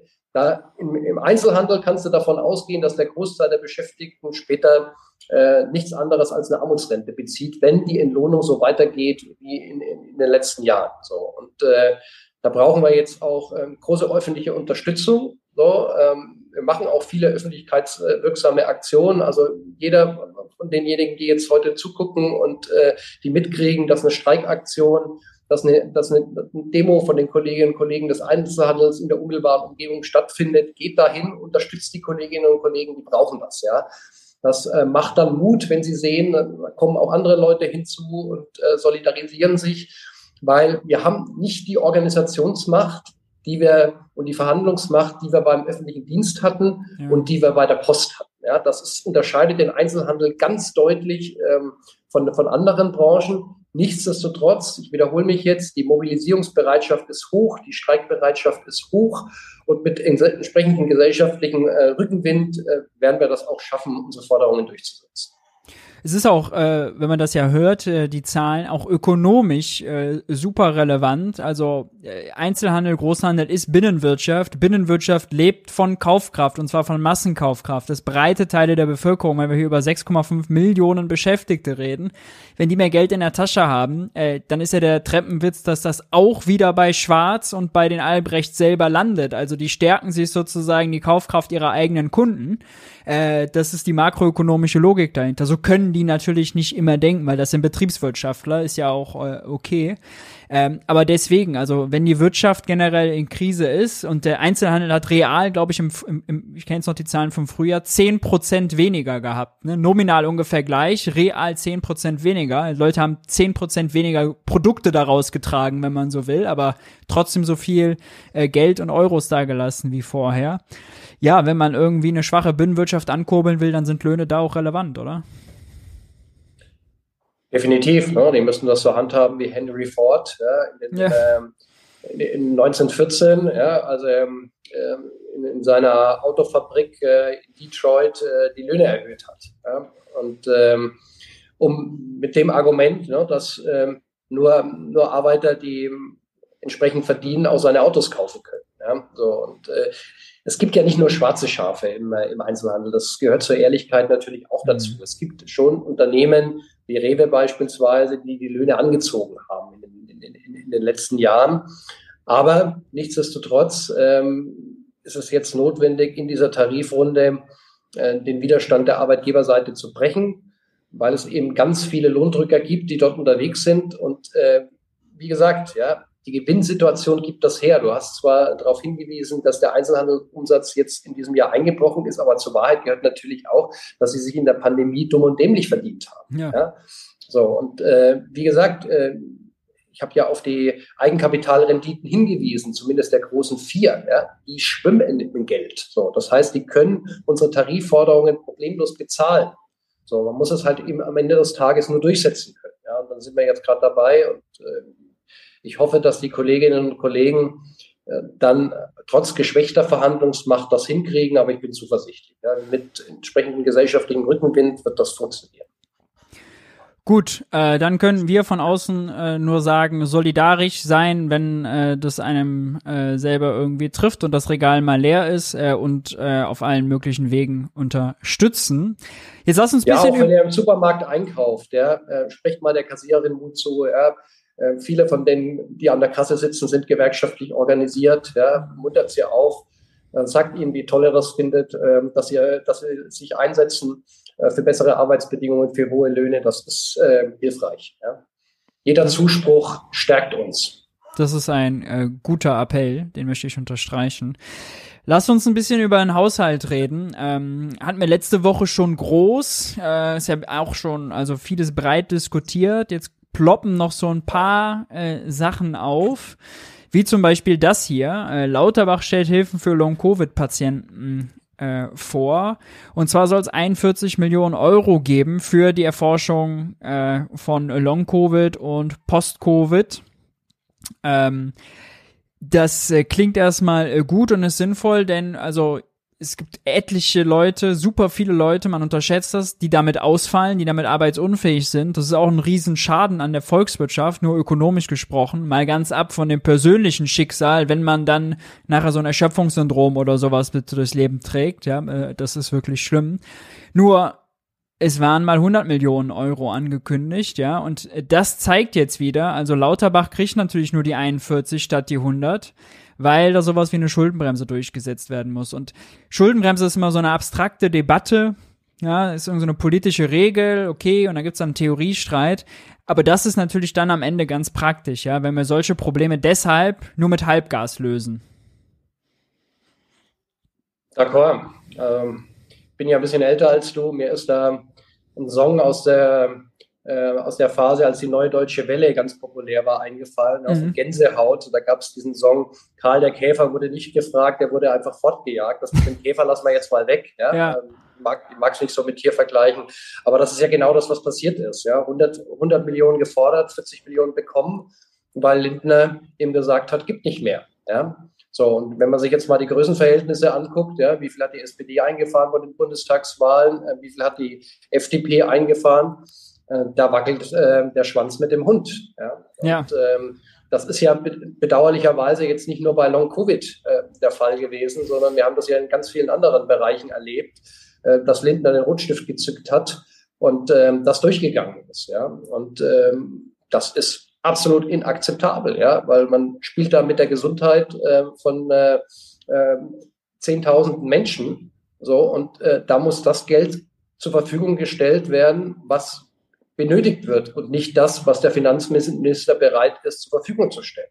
So, ja. das, also in, in, in, der Gesundheitspolitik geht das nach Bedarfen ja, und nicht nach dem, was äh, aus Sicht von Lindner finanzierbar ist. So, vollkommen inakzeptabel. Passend äh, dazu hat äh, Robert Habeck auch zuletzt, ich hab jetzt gerade nicht mehr am Schirm, wo das war, aber es hat keine großen Wellen geschlagen, hat er irgendwo seine 10 Milliarden für Intel verargumentiert und dann aber gesagt, am liebsten hätte er auch noch mal ein paar Milliarden gehabt, um dasselbe in der Pharmaforschung zu machen. Äh, auch da sozusagen steht man vor einer Welle an Innovation und muss jetzt da Geld geben für, äh, für Forschung äh, und die fördern, äh, insbesondere auch so Grundlagenforschung und haben ja riesige riesige Probleme, ja. Also Reserveantibiotika, die irgendwie ausgehen, äh, dann wiederum andersrum die Möglichkeit, so große, also muss man ja wirklich sagen, Killer wie Herzinfarkt und Krebserkrankungen, da irgendwie äh, eine bessere Mittel gegen zu finden. Also das ist gesellschaftlich wichtig. Äh, das wäre ein Riesendurchbruch, dass äh, Arbeitskräfte nicht wegsterben, ganz platt gesagt, auch wenn man es nur kapitalistisch durchdenkt. Ja, und die hat er auch nicht bekommen. Hat er nur die, die für Intel bekommen, weil das Geld nicht da war. Ja, also das ist wirklich äh, gerade im Gesundheitsbereich legen wir die Axt äh, an dem Ast an, wo wir irgendwie selber drauf sitzen. Ja klar, da haben wir jetzt noch nicht über Pflegenotstand geredet, ja. über die Situation in den Krankenhäusern, in den, in den Altenheimen wie gesagt, ähm, diese ganze Ökonomisierung des Gesundheitswesens, ja, ist eine schreckliche Sackgasse, äh, in die wir da mit Vollgas seit 30 Jahren reinfahren. Das muss anders werden. Das Gesundheitswesen ist Daseinsvorsorge und da muss der gesellschaftliche Bedarf in einem demokratischen Prozess ermittelt werden und dann müssen die Finanzmittel zur Verfügung gestellt werden. Ende Gelände. Ja. Es kann doch nicht angehen, dass das umgekehrt läuft, dass der Finanzminister in die Kasse guckt ja, und sagt, ähm, naja, ich habe halt jetzt nur 40 Millionen anstatt von 100 Millionen, damit muss der auskommen. Ja, was ist denn das für eine Politik? Ja, und das ist ähm, ähm, nicht akzeptabel und ich verstehe auch nicht, warum Rot-Grün ähm, da nicht mehr Terz gemacht haben ja, und äh, das so hingenommen haben an der Stelle. Also da gehe ich auch mit meiner eigenen Partei nicht konform. Der Chat hat es gerade nachgeliefert. Das war bei Markus Lanz, da hat Robert Habeck das gesagt. Danke euch. Äh, wir gehen weiter und äh, vergreifen nochmal ein Thema auch von letzter Woche auf. Thema Mehrwertsteuer äh, für Speisen in der Gastro. Das hat man äh, während der Corona-Krise, äh, die Gastro extrem unter Beschuss gekommen, hat teilweise als Lockdown und so weiter war 75 Prozent ihres Umsatzes verloren. Also sowohl das Restaurant, die Kneipe als auch irgendwie das, äh, das Hotel. Und ähm, dann hat man eben den Mehrwertsteuersatz für Speisen von 19 auf 7 Prozent reduziert. Natürlich wohl wissend, das ist jetzt quasi nicht dafür gedacht, dass die Gastro die Preise groß senkt, sondern um deren Profitabilität so ein bisschen äh, äh, aufzupäppeln. Ähm, da gab es damals viel Kritik dran, weil also wenn man keinen Umsatz macht, dann hilft auch hilft auch das nicht, ja. Ähm, trotzdem ist das beibehalten worden und Olaf Scholz, müssen wir noch mal kurz über ihn sprechen, hat in der ARD Wahlkampfarena 21 gesagt und das geht auch nicht mehr weg, also hat versprochen, dass die sieben Prozent bei Speisen bleiben. Jetzt fehlt aber Geld im Haushalt äh, und die Grünen und äh, ich würde auch sagen äh, die äh, Seeheimer SPD die kommen auf die Idee, dass man das ja auslaufen lassen könnte äh, und den Steuersatz wieder erhöht von 7 auf 19. Nur jetzt ist dann ziemlich klar, also wenn man das dann wieder stärker besteuert, dann wird eben jede Speise, die man in einem, im Restaurant bestellt, äh, auch entsprechend um den Wert teurer. Äh, die äh, sind alle bis heute haben die noch nicht den Umsatz, es recht nicht wieder eingeholt, aber sind noch lange nicht auch auf dem Umsatz äh, von vor der Krise. Das heißt, die Gastro hat immer noch Krise. Ähm, das ist extrem bitter. Jetzt hat sich aber die SPD, Linke und die FDP dafür ausgesprochen, den doch beizubehalten. Ähm, wie siehst äh, du denn das Ganze? Geht es um 3,3 Milliarden, die das ungefähr kostet äh, pro Jahr? Ähm, wie siehst du das? Wo positionierst du dich da? Also ich sehe mich ja auch als Teil der SPD-Linken, bin aber in der Frage etwas anderer Ansicht, ne? weil ich weiß dann nicht, wo man aufhören soll. Ja? Also wir, äh, wir fangen dann mit der Gastronomie an. Was ist mit der Hotellerie? Ja? Wir werden noch viele andere Branchen finden, die in der Pandemie gebeutelt wurden und nicht, nicht so richtig rausgekommen sind äh, aus der Krise. Was ist das eigentliche Problem? Das eigentliche Problem ist, dass der private Konsum lahmt. Und äh, das hängt im Wesentlichen damit zusammen, dass wir jetzt äh, das dritte Jahr in Folge Reallohnverluste hinnehmen müssen. Das heißt, wir müssen auf der Lohnseite was tun. So, und ähm, ich halte das für den falschen Ansatz, jetzt zu sagen, wir ähm, subventionieren eine notleidende Branche nach der anderen über Mehrwertsteuersenkungen, sondern wir müssen an die Löhne ran. Wir müssen dafür sorgen, dass das mit den Reallohnverlusten äh, dieses Jahr beendet wird, dass die Löhne wieder kräftig steigen, dann wird auch der private Konsum wieder kräftig steigen und dann gehen die Leute auch wieder häufiger essen. Das wäre mein Ansatz. Auch, ja. auch wenn das für den überbrücken über Brückenlösungen kann man immer reden, aber wie gesagt, du hast dann das Problem, wenn du jetzt bei der Gastronomie eine Mehrwertsteuersenkung durchführst, dann kriegst du sofort äh, die Begehrlichkeiten, dann kommt die Hotellerie um die Ecke und viele andere Bereiche kommen um die Ecke und sagen, uns geht's genauso schlecht und du hast dann eigentlich kein wirkliches Argument, den anderen das nicht zu geben, was du der Gastronomie gegeben hast. Also deswegen äh, wäre meine Empfehlung, Fokus auf Löhne, lasst uns alles tun, um die Löhne wieder äh, nach oben zu, äh, zu bekommen in diesem Land. Da gehört Mindestlohn 14 Euro dazu, da gehört ordentliche Tariflohnsteigerungen dazu, da muss man die Tarifbindung in diesem Land stärken, um das hinzukriegen und dann geht es auch der Gastronomie wieder besser. Auch wenn das jetzt bedeutet, äh, obwohl Reallohnverlust von 4% im Schnitt, jetzt dann äh, das Essen gehen mal eben wieder 12%, vereinfachte Mathematik, äh, wieder teurer wird. Weil bis, bis Ende 23 ist der auf 7% reduziert und wenn man das nicht verlängert, würde der dann wieder steigen. Ja, das ist dann so.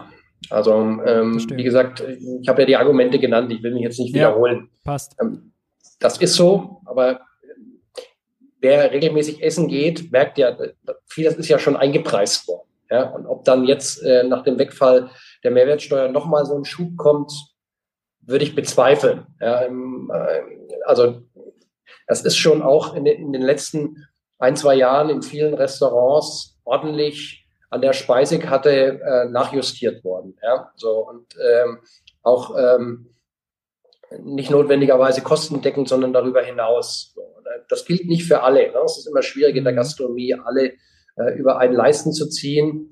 Natürlich gibt es da auch viele notleidende ähm, Restaurants, die in den letzten äh, Monaten und Jahren die Preise nicht anziehen konnten, weil das gar nicht möglich ist, weil sie in einkommensschwachen Gebieten ihr Restaurant haben, ja, auch klar. Aber nach meinem Dafürhalten ist die Mehrwertsteuer das falsche Instrument. Verstehe, interessant. Wir gehen weiter. Äh, das kann man, glaube ich, schnell abhandeln. Das Studierendenwerk fürchtet, dass die äh, angekündigte BAföG, äh, BAföG-Reform klammheimlich beerdigt wird, weil jetzt im Haushalt da Mittel für gestrichen wurden. FDP-Bildungsministerin sagt zwar, ja, also äh, wer jetzt sozusagen nach den geltenden Regeln Anspruch hat, der bekommt nicht weniger, also es ist keine Kürzung, aber äh, das Studierendenwerk befürchtet, dass alles, was man sich an Reform vorgenommen hat, äh, klammheimlich beerdigt wird. Und das ist natürlich also idiotisch, ja, denn wenn eine alternde Gesellschaft da anfängt, also äh, ihre Jugend und vor allem die studierende Jugend äh, die äh, ja irgendwann mal produktiv sein sollen und die finanzieren, die Alten und durchfüttern, äh, an denen zu sparen und die mit also Armut zu belästigen, weil dann die Sätze im BAföG nicht äh, das Existenzminimum decken, weil die Wohnpauschale nicht zur realen Mietentwicklung und so weiter passt, dann ist das ein Eigentor, oder? Ja, definitiv. Also das ist für die selbsternannte Bildungspartei FDP ist das ein absolutes Armutszeugnis, ja. was da passiert. Ja, also man muss ja mal angucken, wo wir herkommen. Der Anteil der Studierenden, die BAföG beziehen, der hat sich in den letzten 30 Jahren von 30 Prozent auf äh, fast 10 Prozent reduziert. Ja. ja. das heißt, äh, die, der Studienerfolg wird in Deutschland immer abhängiger vom Geldbeutel der Eltern. Wir haben die Situation, dass äh, zwei von fünf Studierenden armutsgefährdet sind. Ja? Ähm, und ähm, mit schlechtem Bauch, äh, mit äh, leerem Bauch studiert sich schlecht. Ja, das ist ein äh, alter Spruch, aber äh, da ist natürlich was dran. Wenn die natürlich nebenher alle jobben müssen und sich nicht aufs Studium konzentrieren können, dann darf man sich auch nicht beschweren, wenn das Studium länger dauert und wenn es schlechter ausfällt als unter, unter anderen Voraussetzungen. Oder zu ja. beengt wohnen, ne? Also. Ja, ja, also wie gesagt, äh, man muss sich das dann in, in, der langen Frist angucken. Und wie gesagt, wir hatten mal die Situation, dass 30 Prozent der Studierenden BAföG erhalten haben. Jetzt sind es nur noch 10 Prozent. Und äh, wenn man sich dann anguckt, dass der BAföG-Satz kaum mehr, äh, also dass der BAföG-Satz für den Grundbedarf ja, unter dem Existenzminimum liegt, also das sozusagen, was die Studierenden ausgeben für Essen, Trinken und Hygiene, das liegt unter dem Existenzminimum, dann ist das einfach für, für so ein reiches Land wie Deutschland erbärmlich. Ja? Also dann kannst du halt nur noch vernünftig studieren, wenn deine Eltern einen dicken Geldbeutel haben oder wenn du halt in dem Genuss äh, eines Stipendiums bekommst und äh, dann vielleicht noch ein bisschen was nebenher verdienen kannst, dann, dann äh, und ähm, entsprechend Büchergeld noch bekommst, dann ja. geht es einigermaßen. Aber wie gesagt, ähm, wer dann allein auf das BAföG angewiesen ist, das sind immer weniger und dies, dies bekommen, das reicht dann auch nicht für große Sprünge aus. Ja? Also da, das ist doch, eigentlich ist es doch so unglaublich. Ja? Da hat eine Partei, das Bildungsministerium, die uns die ganze Zeit was erzählt von, von Bildungschancen und wie wichtig das ist. Ja? Also ich, ich halte das ja eh für eine Mehr, ja, dass äh, Bildung, Bildung, Bildung mhm. ähm, sozusagen der, der, der Schlüssel ist äh, zu einer egalitären Gesellschaft. Ja? Also die Wahrheit ist natürlich auch die, wenn wir alle studieren lassen und alle zum Abitur bringen, ja, dann führt das natürlich auch nicht dazu, dass die Gesellschaft wesentlich gleicher wird, ja, weil äh, am Ende des Tages setzen sich natürlich dann diejenigen durch, äh, wo der Papa äh, die guten Praktikas vermitteln kann, die die entsprechenden Netzwerke haben, ja, also Bildung ist sozusagen nicht der Schlüssel für, für weniger Ungleichheit, aber nichtsdestotrotz äh, müssen wir natürlich äh, darauf hinarbeiten, dass alle gleiche Bildungschancen haben, ja, auch wenn das sozusagen nicht der Schlüssel zur Beseitigung der Ungleichheit ist. Aber trotz alledem muss das ja ein Anspruch sein, ja. Und die FDP läuft ja damit die ganze Zeit rum und ähm, schmiert das auf ihre Plakate, so. Und jetzt sieht man halt, äh, was faktisch abläuft, ja. Da werden 1,2 Milliarden gekürzt fünf Prozent. So, und äh, es wird nichts dafür gemacht, dass der Anteil der, der Studierenden, die BAföG beziehen, wieder steigt, sondern man nimmt das einfach hin, ja, weil das FDP-Klientel ist ja eh nicht davon betroffen. Ja. So, die beziehen ja eh keinen BAföG. Äh, der zweite Widerspruch, um mir ganz kurz den Sack zuzumachen, wir sind nicht nur eine alternde Gesellschaft, sondern auch eine Wissensgesellschaft. Also äh, von daher ist ja das Mantra, also gute Bildung, Lindmann hat mal gesagt, die nächste Generation muss immer mehr wissen und mehr können als die davor. Ja, ist notwendig, denn also große Öl, Gas und sonst was Reserven, ja, äh, das ist nun mal nicht in Deutschland. Gut, vielleicht glaubt die FDP, die könnten hier Deutschland noch zum, zum Wohlstand fracken oder so, wer weiß. Aber ja, also äh, auch, auch in der Hinsicht ist das äh, einfach äh, bekloppt. Lass uns ganz kurz übers Ehegattensplitting reden, aber wirklich nur äh, äh, ganz flott. Da hat sich ja äh, die SPD Klingbeil aus der Deckung gewagt als Alternative äh, zur äh, Kappung der Einkommensgrenze beim Elterngeld. Ich fand das, äh, habe das letzte Woche kommentiert, fand das, äh, auch wenn das Anliegen an sich ein gutes ist, als Alternative zum Elterngeld Quatsch, weil die Dimension eine ganz andere ist, ähm, weil da ganz andere Probleme mit einhergehen und weil das natürlich erstmal, und das war dann ein Framing, was dann FDP und CDU aufgenommen haben, das ist eine Steuererhöhung, wenn man das abschafft. Ja? Das sind 20 Milliarden, selbst wenn man dann irgendwie nur den grundfreies Realsplitting macht, also die Grundfreibeträge gegenseitig dann anrechnen darf. Äh, selbst dann sind es äh, deutlich paar Milliarden äh, Steuererhöhung und mehr Belastung. Äh, das ist unpopulär. Kevin Kühnert hat jetzt nachgelegt und dann gesagt, und das äh, halte ich grundsätzlich für vernünftig, ja, also wenn man das schon macht, dann muss da natürlich auch eine Einkommenssteuerreform mit einhergehen, also dass es eben nicht eine Steuererhöhung am Ende ist. Nur, also, wie soll die Einkommenssteuerreform aussehen, wenn man jetzt das Splitting plötzlich bei neuen Ehen verändert, bei alten ja nicht, ja, da sagt man dann Bestandsschutz. Also das verkompliziert ja, das, ich glaube, das kann das Steuersystem überhaupt gar nicht abbilden. Da fehlt mir das, Vor das, das Vorstellungsvermögen. Äh, verrennt man sich so ein bisschen mit dem Thema gerade? Also dazu zwei Anmerkungen. Ne? Klar ist, Hauptprofiteure sind Alleinverdienende mit Spitzeneinkommen. Das sind die Hauptprofiteure des Ehegattensplittings. Ne? Also wenn du Manager bist, 600.000 Euro zu versteuerndes Einkommen hast, äh, deine Frau äh, zu Hause ist, dann sparst du äh, satte 17.000 bis 18.000 Euro durch das Ehegattensplitting. Ja? Ja. Also das sind die Hauptprofiteure. Deswegen ist es auch kein Zufall, dass die FDP äh, die, das Ehegattensplitting mit äh, Haut und Haaren verteidigt. Ja, das ist überhaupt das genau ihr Klientel, äh, das vom Ehegattensplitting profitiert. Und äh, klar ist auch, das ist ein Relikt des Patriarchats, emanzipationsfeindlich. Ja, es führt dazu, dass die Erwerbstätigkeit von Frauen künstlich äh, niedrig gehalten wird. Aber jetzt hast du natürlich vollkommen recht, man muss sowas immer ein Gesamtkonzept. Ja? Du kannst nicht isoliert rausgehen und die Abschaffung des Ehegattensplittings fordern, weil das natürlich, wie du äh, richtig erwähnt hast, natürlich auch untere und mittlere Einkommen betrifft, ja? die äh, verheiratet sind, wo es Alleinverdiener gibt oder wo die Frau einen Minijob hat und die dann entsprechend äh, ein geringeres Nettoeinkommen hätten. Deswegen musst du das immer einbetten in ein steuerpolitisches Gesamtkonzept. Ja? Das heißt, du musst dann gleichzeitig eine eine, Steuersenkung für untere und mittlere Einkommen bei der Lohnsteuer ja. hinbekommen, sodass äh, der, der Wegfall des Splittings sich nicht negativ auswirkt, auch in Zukunft nicht negativ auswirkt. Ja. Und das wäre eben erforderlich gewesen, ja. Und äh, die SPD hat ja gerade eine Steuerkommission, die tagt, die tagt halt ein bisschen zu langsam, ja. So, also wäre schön gewesen, wenn, wenn, wenn das sozusagen einhergegangen wäre, ja. Steuerkommission kommt raus mit einem Gesamtkonzept und dann fordert man Abschaffung Ehegattensplitting und dann hätte man genau das machen können, ja. Dann hätte man sozusagen sagen können, okay, wir fordern gleichzeitig äh, bei der Lohn- und Einkommenssteuer eine Entlastung für die unteren und mittleren Einkommen plus sozusagen äh, deckt mit dem Ehegattensplitting und da hätte es viel Diskussion sparen können. Ja, ja. aber jetzt kommt die FDP und macht einen hier auf äh, äh, auf, äh, auf Ritter, äh, die äh, auf liberale Ritter, die für die äh, für die äh, für die kleinen Leute kämpfen. Ja, das ist natürlich absurd. Ja? ja. Also denen geht es um ihr eigenes Klientel, denen geht es um den Manager, um den um den Chefarzt sozusagen. Die sollen weiterhin das Ehegattensplitting nutzen. Und alles andere wird vorgeschoben. Ja, aber das kannst du natürlich machen, wenn die SPD jetzt nicht mit einem Gesamtkonzept rausgeht. Ja, ich ja, fand das ähm, diplomatisch formuliert sehr unglücklich, was da passiert ist. Jetzt lass mich nochmal anders äh, fragen, das fände ich jetzt auch interessant. Äh, wenn du jetzt Lisa Paus gewesen wärst, Familienministerin, ja, und du kriegst den Brief äh, aus dem Finanzministerium, du sollst 500 Millionen einsparen beim Elterngeld.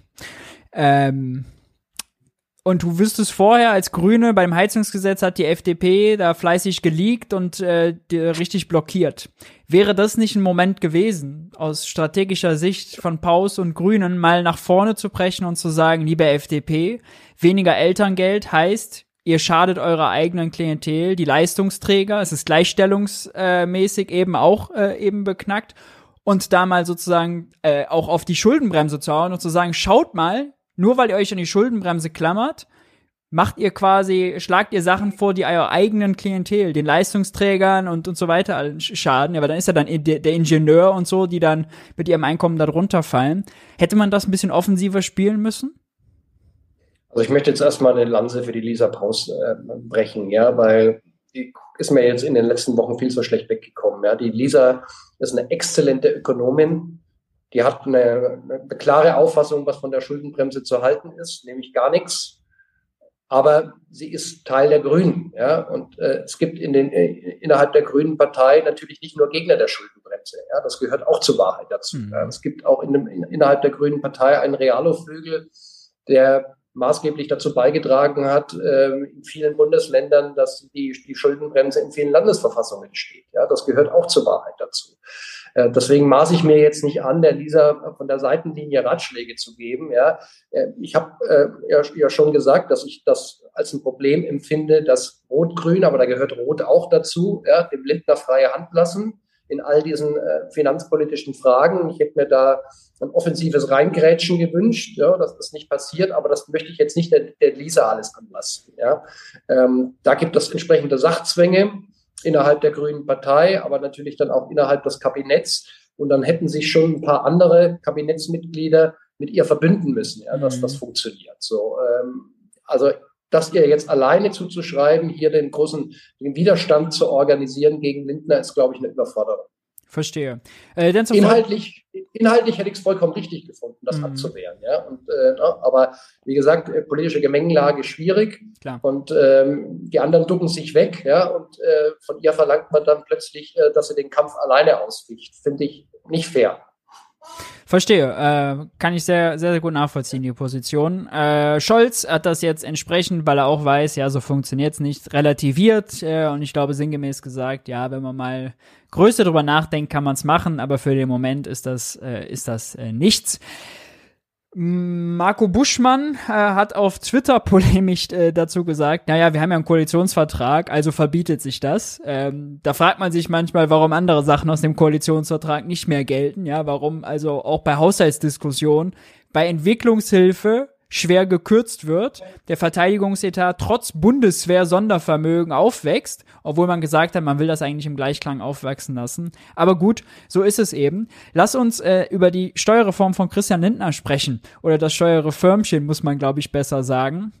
Da hat er jetzt äh, für die Sommerpause mit gewartet. Sechs Milliarden Euro braucht er dafür und will ja, am Ende eine Unternehmenssteuerreform, da sind ganz viele kleine Sachen drin. Äh, ich glaube, ein paar, sowas wie eine Forschungsförderung, Grundlagenforschung und so, das ist alles äh, sehr sinnvoll, äh, das macht Sinn. Dann gibt's eine Investitionsprämie für Klimainvestitionen, macht auch Sinn.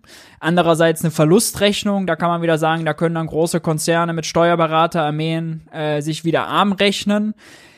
Aber jetzt mal äh, 6 Milliarden Dirk, äh, bei einem äh, Bruttoinlandsprodukt von 4 Billionen, damit will er Wachstum erzeugen. Äh, ist das irgendwie äh, von den Dimensionen vermessen?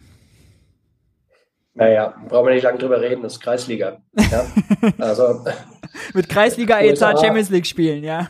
Ja, äh, USA und China spielen in der Champions League, da reden wir über dreistellige Milliardenbeträge. Lindner kommt mit sechs Milliarden äh, um die Ecke, wobei ich die, äh, die Steuersenkungen nicht befürworte. Ja, das ist dann ja. auch nochmal eine andere Geschichte. Äh, wie gesagt, auf der einen Seite ist kein Geld für die Kindergrundsicherung vorhanden, auf der anderen Seite wird das Unternehmen hinterhergeschmissen.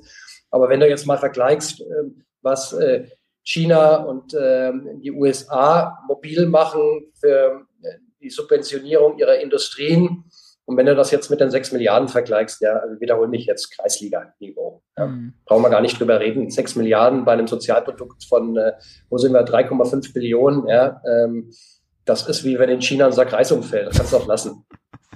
Ja, äh, aber die 6 Milliarden hätten natürlich an anderer Stelle äh, in dem Bundeshaushalt sehr gut getan, ja. Also wenn man dann zum Beispiel nicht äh, die Kranken- und die Pflegebeiträge hätte erhöhen müssen, weil Lindner, äh, weil Lauterbach das als Zuschuss bekommt für die Pflege oder für die, äh, für die Krankenkasse, ja. Also äh, die 6 Milliarden wären da schon relevant nur zu glauben, man muss jetzt da die Unternehmen pampern. Ähm, generell äh, ist ja so, äh, immer diese, dieses Gerede von, wir machen jetzt Angebotspolitik und die Unternehmen, das muss sich nur wieder lohnen, müssen jetzt die Steuern senken. Die haben eine Eigenkapitalquote, die ist extrem gestiegen, die haben so viele äh, Reserven, die haben Cash auf der hohen Kante, äh, wie seit zehn Jahren nicht, weil sie eben, die Investitionsquote äh, ist gefallen, die ist äh, historisch niedrig, ja, auch im Schnitt über die letzten 30 Jahre sind wir da weit runter weil Planungssicherheit fehlt. Klar, weil die Wirtschaft schwach ist, dann sind die Unternehmen vorsichtig, ja, das ist ja alles erklärbar. Nur dann kriegt man eben aber auch nicht die Euros, die sie sparen und im Eigenkapitalamt kriegt man aber auch nicht mit Steuersenkungen rausgedrückt. Das ist doch dann Angebotspolitik für Dumme, oder? Genau. Also du, du nimmst mir nimmst mir die Worte vorweg. das ist das ist genauso. Ja? ja. Also, wie gesagt, das Kreisliganiveau kann man dann auch lassen. Ähm, äh, witzig, um noch eine, eine Zahl hinzuzufügen, diese Investitionsprämie, die sollte mal nicht Investitionsprämie heißen, sondern Superabschreibung. Da hat Christian Lindner, glaube ich, auch schon Wahlkampf damals mitgemacht. Das wollte er unbedingt. Die sollte eigentlich auch schon viel früher kommen, 22, 23. Jetzt kommt sie erst viel später. Und diese Investitions- und als nur als Investitionsprämie, nicht als Abschreibung. Ist der Vorteil, dass sie auch Unternehmen bekommen, äh, die eben Verluste machen. Äh, aber der Witz ist, das sind 390 Millionen also aus einer super Abschreibung, ja, ich glaube, Clemens Füst hat sich mal 16 Milliarden gewünscht, werden jetzt 390 Millionen. Äh, entsprechend übrigens auch die Kritik von der Unternehmerseite. Ja? Also sowohl Füst als auch Hüter, die arbeitgebernahen Ökonomen, haben gesagt, das ist also das verpufft, das ist viel zu wenig, falsche Dimension. Kann man sich. Ja, ist ein Witz. Ja, also die Dimension ist ein absoluter Witz. Ja, grundsätzlich sind diese super Abschreibungen, da kann man ja drüber reden, ja, also wenn man die dann auch ja. äh, inhaltlich entsprechend ausgestaltet für Klimaschutz, ja, ähm, für den Ausbau der Regenerativen, ähm, für Solartechnologie und so weiter und so fort. Da kann man sinnvolle Sachen damit machen, ja, aber nicht in der Größenordnung. Ja. ja. So, dann kannst du es, kannst es auch komplett sein lassen. Apropos Größenordnung, äh, wir müssen auch über eine andere Größenordnung sprechen und zwar in Berlin. Da wurde jetzt äh, der äh, Haushalt vorgestellt, Doppelhaushalt für die nächsten zwei Jahre und das hatte vorher große Wellen geschlagen, weil äh, die CDU bzw. die GroKo dann also einen Sparhaushalt angekündigt hatte. Daraus äh, ist jetzt geworden, dass die Ausgaben äh, um zwei Prozent sind glaube ich, wenn man es rechnet, äh, wachsen. Äh, Prozent mehr ausgeben äh, heißt natürlich real, ja, wenn alles teurer geworden ist und auch der Staat ja höhere Preise bezahlt, äh, am Ende ist es doch eher ein Sparhaushalt. Ähm, Chancen- und Zukunftshaushalt hat das Franziska Giffey genannt. Äh, ich glaube, äh, da steckt wenig Chancen- und Zukunftshaushalt drin. Immerhin, äh, es wurde äh, eine Zeit lang diskutiert, ob 30 Prozent im Sozialbudget gekürzt werden sollen. Ähm, das äh, wurde abgewendet. Ähm, dazu hast du, glaube ich, äh, ein, zwei Hintergründe ne, über diese Debatte. Die hast du verfolgt. Ja, die ähm, äh, Genossin Chancel Kisitepe hat da ähm, ehrenhaft gekämpft. Ja. Der wollen sie ja massiv Mittel kürzen äh, im Haushalt. Und das hat sie ganz gut hingekriegt. Ja. Ähm, es gab ja dann auch diesen Brandbrief aus, aus Neukölln, wo dann mal mhm. aufgezeigt wurde, was passiert, wenn diese Kürzungen wirklich umgesetzt werden. Ne? Dann wird eben kein kaputtes Spielgerät mehr auf den Spielplätzen ersetzt. Ja. Dann wird der Wachdienst äh, von den ganzen Problemschulen abgezogen und so weiter und so fort. Und das hat natürlich in Berlin für große Aufregung gesorgt. Ja. Und äh, war ein kluger Schachzug ähm, der, der Genossen aus, aus Neukölln. Und äh, wie gesagt, die, die, Chancel hat da wirklich äh, heldenhaft gekämpft äh, für ihren Haushalt und hat am Ende des Tages das Schlimmste verhindern können. Ja. Und das ist gut so.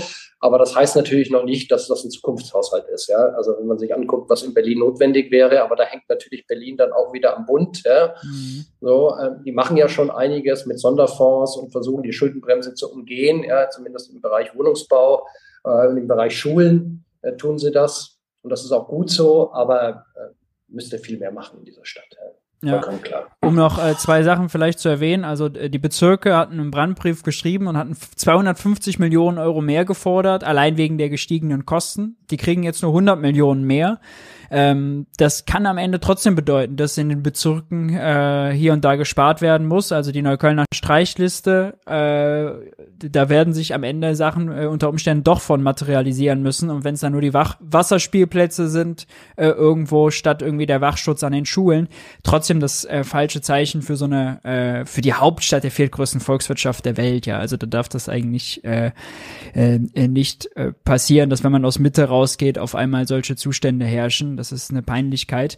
Äh, und vielleicht noch äh, zu erwähnen, ja, die, äh, das Sondervermögen Klimaschutz, jetzt weiß ich gar nicht, wie das da genau heißt, aber fünf Milliarden, die eben an der Schuldenbremse vorbei für Klimaausgaben getätigt werden, das ist ja wirklich ein sehr sinnvolles Projekt, was die sich da äh, vorgenommen haben. Das hat Zukunft, ja, das hat was mit Chancen zu tun. Der Rest des Haushalts äh, eher eher weniger. Ähm, ich wurde dann zuletzt gefragt, da werden jetzt ja vier Milliarden an Reserven aufgebraucht, Corona-Reserven, äh, ob das nicht unverantwortlich wäre. Und dann, wenn man drüber nachdenkt, Reserven, das klingt so, als hätte man in Berlin im Finanzsenat irgendwie einen Sparsäckel unten gehabt, wo die vier Milliarden drin sind, ja. Aber das ist ja natürlich nur ein Haushaltsgesetz, die hatte man sich mal freigeben lassen und nutzt die jetzt eben auf. Äh, ist nicht so, als wenn die da jetzt plötzlich vier Milliarden gefunden haben. Also da darf man sich von diesem Wort Reserven, glaube ich, nicht immer so viel leiten lassen. Lass uns kurz. Ja lass uns kurz über Politik sprechen. Äh, Linnemann äh, soll Nachfolger von Chaya werden. Äh, Merz wechselt den CDU-Generalsekretär aus. Es gehagelt gleich Kritik vom Arbeitnehmerflügel. Der sieht Defizite beim sozialen Profil der Partei. Äh, da ist also äh, Radke ist da noch geblieben natürlich äh, und der Kollege aus NRW. Wie heißt er noch? Sag mal, Glaumann, der, ja. der da relativ prominent ist. Merz hatte mal sich vorgenommen, die AfD zu halbieren. Er kann das mit einem äh, Carsten Linnemann von der Mittelstandsunion, der äh, ja also wirklich wirtschaftsliberal bis hinten gegen ist äh, und mit populistischen Vorschlägen wie also 41. Stunde steuerfrei, Arbeitsstunde steuerfrei nicht spart. Kann das klappen? Nein, definitiv nicht. Also das geht voll nach hinten los. Aber die CDU hat ja offensichtlich in der Hinsicht keinen Plan. Ne? Ich habe nochmal nachgeguckt, das ist jetzt der neunte Trainerwechsel in den letzten 20 Jahren. Ja? Also das wird ja nur noch vom HSV getoppt, von Schalke 04. So, will heißen, äh, wir haben offensichtlich ein ernsthaftes Problem ja, mit der Orientierung und äh, mit dem Kurs, den sie fahren. Ja? Und jetzt greifen sie wieder in die neoliberale Mottenkiste. Und das ist natürlich deswegen fatal, weil ich sag mal, die konservativen Wähler, die finden das, also viele konservative Wähler, sagen wir mal so, ähm, die finden das doch nicht super, dass, so, ähm, dass, der, dass der Mindestlohn nicht steigt, ja, dass ja. wir so einen großen Niedriglohnsektor haben, dass wir so viel prekäre Beschäftigung haben, dass die Tarifverträge äh, immer weiter zurückgehen, äh, dass Altersarmut immer weiter um sich greift und erwarten doch von ihrer Partei in der jetzigen Situation ein bisschen mehr katholische Soziallehre und nicht ähm, äh, Marktradikalismus. Ja. Mhm. Aber Linnemann steht eben für den marktradikalen Flügel in der Union. Ähm, auch wenn er hin und wieder mal was anderes behauptet, aber wer sich seine Vita angeguckt hat und äh, wer angeguckt hat, äh, wie er Politik macht, das ist ein Neoliberaler, ganz klar. Und das wird im Ergebnis dazu führen, dass die AfD gar nicht viel machen muss. Ja? Also je, mhm. äh, je marktradikaler die Union sich aufstellt, äh, umso mehr Wähler werden von der Union Richtung AfD abwandern. Das wird das Ergebnis sein. Das ist natürlich gesellschaftspolitisch fatal. Ja, weil das sind keine Wähler, die dann ähm, bei der Sozialdemokratie landen oder bei den Grünen landen, die gehen dann zur AfD. Das heißt, wir werden es dann mit einer geschwächten CDU zu tun haben und äh, einer durch, diesen, äh, durch diese marktradikale Politik dann gestärkten AfD. Ganz schlecht.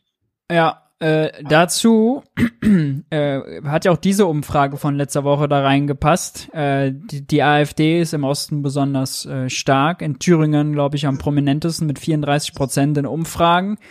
Björn Höckes Territorium, da gab es jetzt eine Umfrage, wenn die Liste Wagenknecht antritt, äh, dann wäre sie gleich die äh, stärkste Partei. Äh, wie nimmst du diese ganzen Diskussionen um diesen Parteiantritt äh, wahr? Und äh, schwächt sich äh, auch eine CDU damit im Verhältnis sozusagen?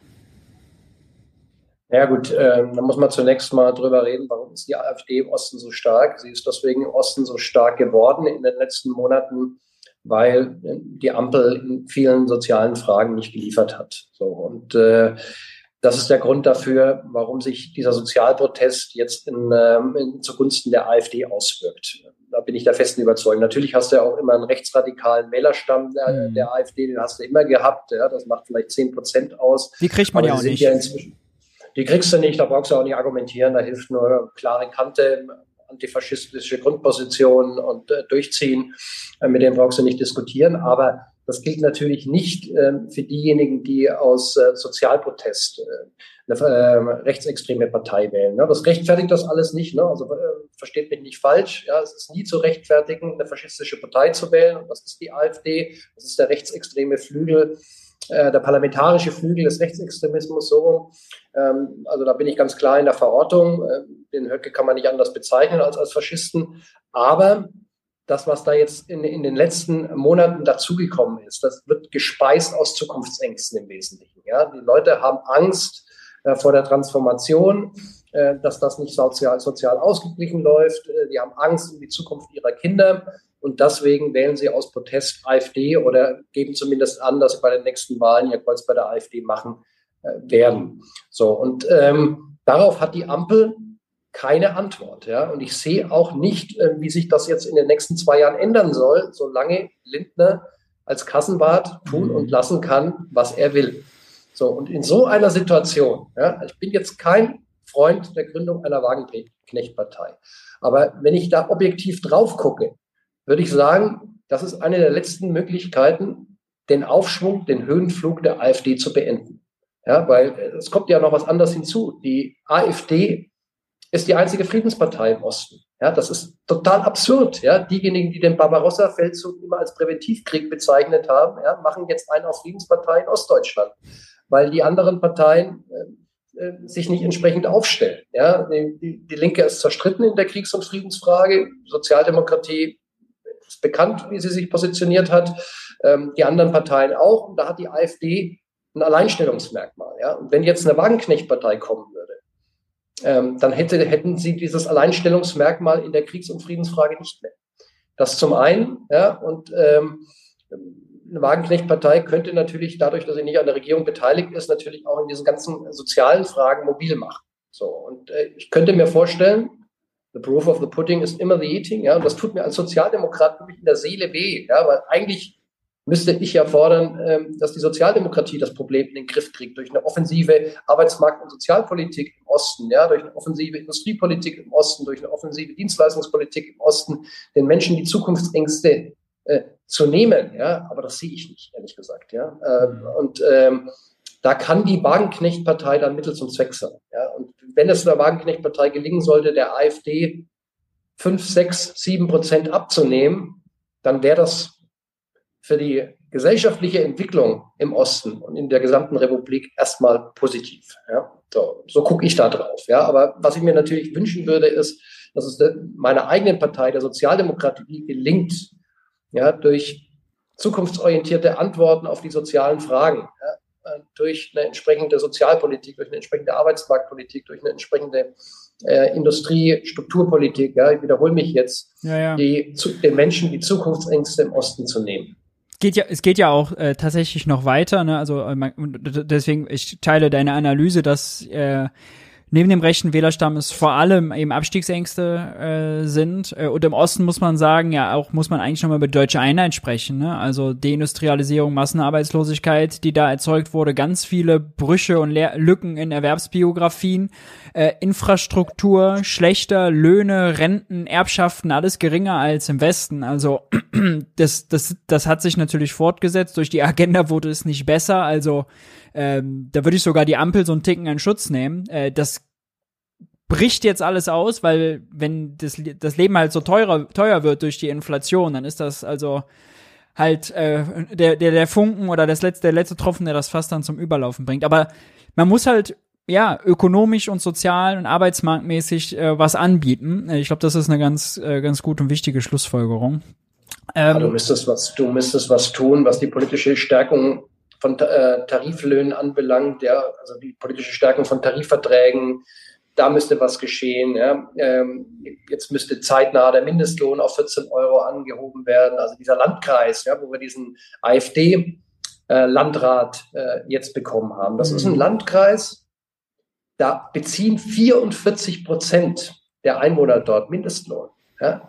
Das zeigt, wie virulent die Frage ist, ja, ja. wie hoch das Mindestlohnniveau ist in, in diesem Landkreis. So. Und äh, das sind, äh, da müsste jetzt zeitnah politisch gehandelt werden. Aber wenn das nicht passiert, ja, äh, dann sehe ich nicht, wie der, wie der Höhenflug der AfD auf absehbare Zeit beendet werden kann. Ja. Und da könnte die Wagenknecht-Partei Mittel zum Zweck sein. Wir gehen weiter. Äh, ich hatte letzte Woche berichtet, dass es einen Twitter-Konkurrenten gibt, und zwar von Mark Zuckerberg von Meta, Threads äh, und äh, gelobt, äh, dass das schon funktioniert, auch wenn die EU das noch prüft mit Datenschutz und so. Äh, ja, mittlerweile funktioniert das in Europa nicht mehr. Die haben gleich äh, dicht gemacht. Erstmal, wahrscheinlich um keinen Ärger äh, mit der EU zu bekommen. Im Moment kann man das aus Europa nicht mehr nutzen. Ähm, passend dazu allerdings Elon Musk, äh, dessen Übernahme und Einstieg bei Twitter hat sich nicht sonderlich bezahlt gemacht. Twitter ist auf dem absteigenden Ast. Die Werbeeinnahmen sind um 50 Prozent eingebrochen. Elon Musk wollte wieder schwarze Zahlen schreiben. Tja, äh, das hat nicht geklappt. Und äh, beide Entwicklungen sind so ein bisschen, äh, oder insgesamt äh, natürlich, äh, äh muss das auch Sorge machen, weil einfach Twitter und auch sowas wie Facebook oder wenn dann was Neues kommt, das sind so große öffentliche Dis Diskussionsplattformen. Da ist auch ein öffentliches Interesse sehr groß, was, wie da sozusagen nach welchem Algorithmus funktioniert, wie Meinungen ausgetauscht werden. Äh, dass hier äh, ein Elon Musk das übernimmt und vor die Wand fährt. Ich weiß nie, ob man sich darüber freuen soll oder ob das eigentlich, äh, ob das eigentlich äh, schlecht ist. Ja, ähm, lass uns aber das kurz halten, weil äh, das war sozusagen nur eine Vervollständigung von letzter Woche. Wir gehen oh. über in den Videoteil. Ja? Äh, ja. Und zwar schauen wir uns an, äh, ganz interessant, Adam Toos, der übrigens letzte Woche auch bei Junge Naiv war, wer das noch nicht gesehen hat, äh, der sollte das unbedingt nochmal nachholen. Äh, als kann, er kann da ich nur bestätigen, ganz großes Interview, guckt euch das an. Ja, äh, an dem Abend, als er da war, ist äh, abends auch noch die Lanz-Sendung ausgestrahlt worden. Live, Stunde gehen wir oh, einfach live nach Moment. Und äh, da wollte ich äh, uns mal äh, reinschauen lassen. Äh, das junge Naiv-Interview, äh, das steht für sich. Das steht für sich. Bei Lanz hat er mit Christian Dürr von der FDP über die Schuldenbremse geschnitten und die FDP mit äh, eigenen Argumenten geschlagen. Lasst uns äh, das uns mal ansehen. Meine oh, kleinen Moment. Die Technik spinnt noch ein bisschen.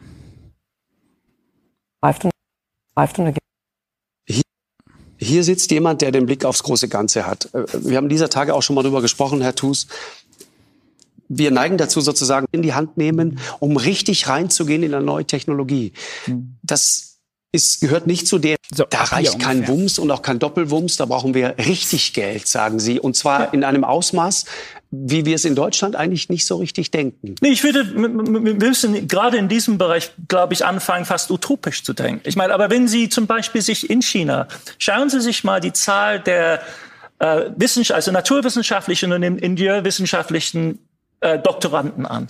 Ausgangspunkt der Debatte, um das vielleicht nochmal äh, klar zu machen, war der Inflation Reduction Act USA und muss man nicht da jetzt richtig reingehen? Und Adam Toomes hat auch das mal, also der Inflation Reduction Act ist im Vergleich zu dem, was wir in Deutschland machen, schon groß, ist aber selbst ja 370 Milliarden über zehn Jahre bei einer 20 Billionen Wirtschaftsleistung, die die USA hat, auch nicht besonders viel. Ja, was der USA wichtig ist, klassischer Punkt von Adam Tooze hatten wir auch letzte Woche hier, äh, da geben sie 850 Milliarden für äh, Jahr für Jahr aus, nämlich das Pentagon. Und äh, das ist sozusagen der Anknüpfungspunkt für die Debatte, die wir jetzt Das ist eine Explosion der Zahlen. Und, und bei Patenten, international angemeldeten, und zwar nicht irgendeinen, sondern viel zitierten internationalen Patenten. In China, In China sehen Sie einen enormen Anstieg in letzter Zeit. Ich habe letztes, letztes Jahr 23,6 Prozent plus ja. in Patentanmeldungen. Genau. Wir, Deutschland, 6 Prozent ja. minus. Genau. Ich meine, das, das, sind viel. Die, ja. die, das sind die Ausmaße. Und wenn man mhm. sich dann den Bundeshaushalt ansieht und sieht, wie dort die Gelder gestrichen werden für, für, für Bildung, beim BAföG wird gespart. Dann muss man sich tatsächlich fragen, was ist die strategische Aussicht hier? Worum es hier gehen muss, um den Standort Deutschland zu sichern, ist ein gewisserweise hemmungsloser Ausbau des Humankapitals. Das ist vermutlich die einzige wirkliche Chance. Äh, nicht nur im Wettbewerb ja. zu bestehen, sondern auch eine, eine der, der zeitgemäßen Gesellschaft mhm. und, und auch Beschäftigungsstruktur zu erreichen. Es kann ja nicht auf die Fortsetzung von Verbrennermotorproduktion oder auch seinen Abkömmlingen. Ja. Das kann ja keine Zukunft sein. Und diese Offenheit fehlt mir in dieser Diskussion. Also da geht es auch nicht um Nachahmung, vor allem, vor allem glaube ich nicht des amerikanischen Beispiels, aber um einen neuen europäischen Weg in diesem Sinne. Aber so Dinge wie schwarze Null, Schuldenbremse, all diese Dinge, was löst das in Ihnen aus, wenn Sie solche Wörter hören? Wirklich ein ein perplexes Gefühl. Vor allem, wenn man, ich meine, ich begreife mich ja selbst, Herr Dürr mag es vielleicht nicht glauben, als liberal, keynesianischen Zuschnitt. Ja, glaube ich, ja. Und, und ähm, genau. Und, und, Bin auch aber, liberal, der, aber nicht Keynesianer. Ja, aber das ist der, der entscheidende Punkt ist, was denkt man als offen und was denkt man als fix? Und mhm. wie ich die mhm. Position der FDP verstehe, ist sie zukunftsoffen im Sinne Technologie, Möglichkeiten, mhm. Skalenerträge, die Geschichte, die sie, die sie über die Mobiltelefone erzählen, ist ist, ist bezeugend dafür. Wenn wir aber über Finanzpolitik reden, dann geht es um fundamentale Weisheiten, die, die über die Generation übertragen werden mit diesem Gendered Image der schwäbischen Hausfrau, die das irgendwie immer verstanden hat und so sollten wir wirtschaften. Und das ist für mich ein, ein Widerspruch. Ich will die Finanzpolitik ähnlich offen denken wie die Technologie, technologische Politik. Und, und in diesem Sinne über die Finanzpolitik mhm. diese Möglichkeiten öffnen. Das heißt, Schuldenbremse für mich ist ist Angst vor Freiheit, ist im Grunde Angst vor der eigenen Entscheidungsfähigkeit. Man unterstellt die Unfähigkeit von Demokratien längerfristig und sinnvoll zu wirtschaften. Man mhm. muss sich dagegen wehren, schützen, indem man Regeln promulgiert, die möglichst in gewissem Sinne mhm. wenig Sinn haben sollen. Sie sollen also nicht wirklich wirtschaftlich begründet sein. Oh, Moment. Kleinen Moment. Du bist noch stumm. Ja. Gut argumentiert. Ja, das ist ein entscheidender Punkt. Also die, die Schuldenbremse ist, ist natürlich deswegen installiert worden, weil man der Politik ein Korsett äh, umlegen wollte. Ja? Und äh, neoliberales Korsett. So. Und äh, das ist ja eine komplette Entmündigung ja, von, äh, von, von Politik, wenn klar vorgegeben wird, ähm, was haushaltspolitisch äh, möglich ist und was haushaltspolitisch nicht möglich ist. Ja. Und deswegen ist das gut, äh, gut durchargumentiert äh, von Adam. Äh, sehr schön ist natürlich ähm, die Mimik des FDP-Fraktionsvorsitzenden, ja, der, der, der Bildungspartei, ja, wenn er, wenn, wenn Adam äh, ausbuchstabiert, wie in, in China Forschung, Entwicklung und Bildung gefördert wird. Ja. Ganz großes Kino. Äh, ich fand vor allem ist, und das finde ich also strategisch sehr klug, die FDP ja da mit den eigenen Narrativen zu schlagen. Ja, und ja zweifach. Eine, das eine, was du sagst, oder dreifach sogar. Das eine sagst du sagst mit Bildung und dann rechnet er, sagt er vorher hier mit China und so, was, was die, wir haben nur Humankapital, das müssen wir hemmungslos ausweiten. Das zweite ist Technologieoffenheit. Ja, da Freiheit, ja, Freiheit vor Lösungen. Warum nicht bei dem Mittel, um die Technologie zu erhalten, nämlich Geld ausgeben? Und das äh, dritte ist dann das Demokratische, das Liberale. Warum haben wir denn Angst davor, liberal über gute Haushaltspolitik zu streiten, selbst wenn wir nicht so eine Regel hätten? Ja. Und da wird ja dann immer gesagt, also, wenn wir diese Regel nicht hätten, dann gäbe es uferlose Verschuldung und so, ne? Ist natürlich alles Quatsch, weil, also, wenn man das übertreibt und natürlich Inflation bekommt, wir sehen jetzt, wie unpopulär Inflation ist. Also, die Regierungen würden halt abgewählt, wenn sie mit dem Geld nicht vernünftig umgehen. Oder ha hast du Angst davor, wenn es so eine Regel nicht gäbe, dass irgendwie äh, man dann mit dem Haushalt Schindluder treibt und alles vor die Wand gefahren wird? Ja, natürlich nicht, äh, wobei es bei diesem Regelwerk geht. Es liegt doch auf der Hand. Ja? Der Sozialstaat ähm, soll an die Leine genommen werden. Ähm, Sie haben davor Angst, äh, dass äh, die Mehrheit der Bevölkerung Parteien wählt, die für eine armutsfeste Rente sorgen wollen, die äh, mehr in Bildung investieren wollen, mehr ins Gesundheitswesen investieren wollen und, und, und. Darum geht es doch am Ende des Tages. Ja? Und das versucht man durch dieses neoliberale Le Regelwerk äh, auf Dauer zu verhindern. Und äh, das, das ist der entscheidende, das ist der entscheidende Punkt, ja. äh, um, um den es hier geht. Ja? Und äh, im Bildungsbereich, äh, ich habe vorher den Begriff der Kreisliga gebraucht, ja, das, da, da läuft es genauso hinaus. Wir spielen wirklich Kreisliga. Wir müssten jedes Jahr 50 Milliarden in Kitas, Schulen und Universitäten investieren, um unser Bildungssystem einigermaßen äh, auf einen vernünftigen Stand zu bekommen. Ja? Und ähm, das ist hinten und vorne nicht absehbar, ähm, wie das funktionieren soll unter der Restriktion der Schuldenbremsen. Ja. Und ähm, dann führt das eben dazu, dass man perspektivisch immer weiter abgehängt wird. Ne? Also noch funktioniert dieser rheinische Kapitalismus in vielen Bereichen weitgehend gut, aber wenn man das jetzt noch mal zehn Jahre weiterdenkt, ja, unzureichende Investitionen in Bildung, in Verkehrsinfrastruktur, in Digitalisierung und so weiter und so fort, dann wird es irgendwann wirklich kritisch. So, und ähm, dann ist der rheinische Kapitalismus auch irgendwann am Ende. So, dann äh, ist die Wettbewerbsfähigkeit weg in, in vielen Bereichen. So. Ja. Und äh, das ist ja genau das, worauf er hinaus war, äh, worauf er hinweist. Die Schuldenbremse ist eine Zukunftsbremse, ist eine Investitionsbremse. Sie hindert uns daran, die Investitionen, die notwendig sind, zu tätigen. Das ist der entscheidende Punkt. Lass uns mal schauen, wie Nein, die sondern prinzipiell feststellen, man, man nimmt die Investitionen zum Beispiel mit in die Schuldenbremse hinein. Ausdrücklich, weil man sich nicht zumutet und zutraut, laufende Ausgaben von Investitionen zu trennen. Und das ist ja das Narrativ, das konnte Deutschland jahrzehntelang nicht. Also eine flächendeckende Schuldenregelung, die alles deckt. Dann merkt man, dass das nicht geht. Und dann hat man die Sonderfonds. Und mit den Sonderfonds macht man jetzt Politik, bis das Verfassungsgericht irgendwann mal einschreitet. Und man kann sagen, oh, besser mit den Sonderfonds als nicht. Aber Sie sehen gewisserweise, in welchen Zwiespalt man sich dadurch hineinbegibt. Denn als Liberale also man, man möchte man, man, man, möchte gerne glauben, dass man die Schuldenbremse einhält, einhält. dass man keine... Man will, man will ja. nicht nur glauben, ist ja nicht zynisch, man will verfassungstreu sein. Denn das ist ja auch ein Grundprinzip einer liberalen Weltsicht, dass Regeln gelten sollen. Das sind ja Orientierungspunkte für, die, für das Gemeinwesen. hebelt sie sozusagen durch die Hintertür, aber, aber sie, weil aus. diese ja. Regel, diese Fixierung sich nicht mit der Realität mhm. vereinbaren lässt. Und das ist ja wirklich die Herausforderung für einen modernen Liberalismus, sich auch an der Realität Klimakrise, Polykrise, die Herausforderung der, der Sicherheit äh, in der Welt, mhm.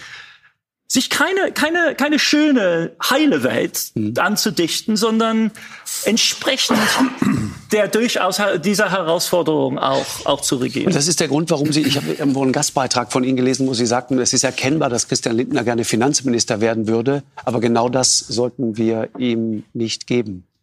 Ich meine, ich, ich Gar denke, nicht böse gemeint, sondern zu seinem eigenen Schutz oder wie habe ich ja, das ich verstanden? denke, man sollte das entpersonalisieren. Ich, ich, ja. Es geht ja nicht um Personen hier, sondern okay, ja. es geht darum, was in einer solchen Dreierkoalition es ist auf der anderen Seite eine Riesenversuchung, denn in diesem Job kann sich ein konservativer Liberaler dann auch gewisserweise beweisen und dient dann als Schutz gegen die radikalen Anmaßungen und die Staatsfixiertheit der Grünen und der SPD. Das ist ja dann eine Position, in der man sich profilieren ja. kann zwingt aber die, die gleiche Partei dann gewisserweise, wie Sie andeuten, ständig zu bremsen. Ja. Was im Grunde nicht zu einer weltoffenen, modernen Liberalismus das dazugehören sollte. Zukunft gestalten. Ne? Wenn, wenn, man, man, ja, wenn man an ja. die sozialliberale Koalition der 70er Jahre denkt, da gibt's ja verschiedene Konstellationen. Ich weiß, Lambsdorff ist wieder im Gespräch unter anderem. Und das ist, das ist ja eine, äh, demonstriert gewisserweise, wie explosiv diese Entscheidung sein kann. Und ja, ich meine, er hat sich dann auf diese Rolle kapriziert, hat sie und nun sehen wir ja. das Ergebnis, dass die gesamte Koalition gewisserweise eingefärbt wird durch das Bedürfnis der FDP, sich in dieser Rolle Flagge zu zeigen. Also ich müsste jetzt schon noch was Sie, sagen. Ja, Sie, Sie, äh, weil, weil das, Frau das ist mir, das ist mir Herr Dus, äh, etwas zu unpräzise, nur weil der Christian gerade eingeblendet war. Es ist ein erfolgreicher Einbau einer Wärmepumpe in Deutschland. Ich wollte es nur mal sagen, das zeigt die Technologieoffenheit der FDP. Unabhängig davon ist mir ein bisschen zu wenig zu präzise. Sie haben gerade vom Inflation Reduction Act äh, gesprochen und gesagt, das war so der kleinste gemeinsame Nenner. Und das ist richtig. Wenn man sich die Dimension anschaut, weil Ihre Empfehlung lautet, ja, der Staat muss mehr Geld ausgeben, irgendwie mehr Geld investieren in neue Technologien und dann wird, werden die Dinge besser. Das ist mir nicht präzise genug, Herr Thus. Denn der Inflation Reduction Act ist tatsächlich gar nicht so wahnsinnig groß. Etwa vom Volumen ein Viertel dessen, was die Europäische Union mit Next Generation EU plant. Äh, Wir reden über 360 Milliarden. Genau, das, das, das Vierfache ungefähr an über, über zehn Jahre. Das, genau, das Vierfache ungefähr äh, an Subventionsmechanismus mhm. hat die Europäische Union. Also es mangelt nicht an Subventionen in Europa. Das ist meine erste Feststellung. Also das stimmt. Zweitens ähm, zum zum Thema Haushalt. Ähm, der der, allein der Anteil für Zinsen im Bundeshaushalt hat sich im letzten Jahr verzehnfacht. Das heißt, wir geben zehnmal so viel Geld wie in der Vergangenheit aus mhm. für gar nichts. Nicht für Bildung, nicht für Militär, nicht für Zukunftsinvestitionen. Und ich will eine dritte Zahl hinzufügen, die das Bild, was Sie zeichnen, glaube ich, in ein anderes Licht drückt. Die Wahrheit ist, in fast allen westlichen Ländern der Welt und auch in Deutschland werden von zehn Euro Investitionen neun von der Privatwirtschaft investiert. Neun. 90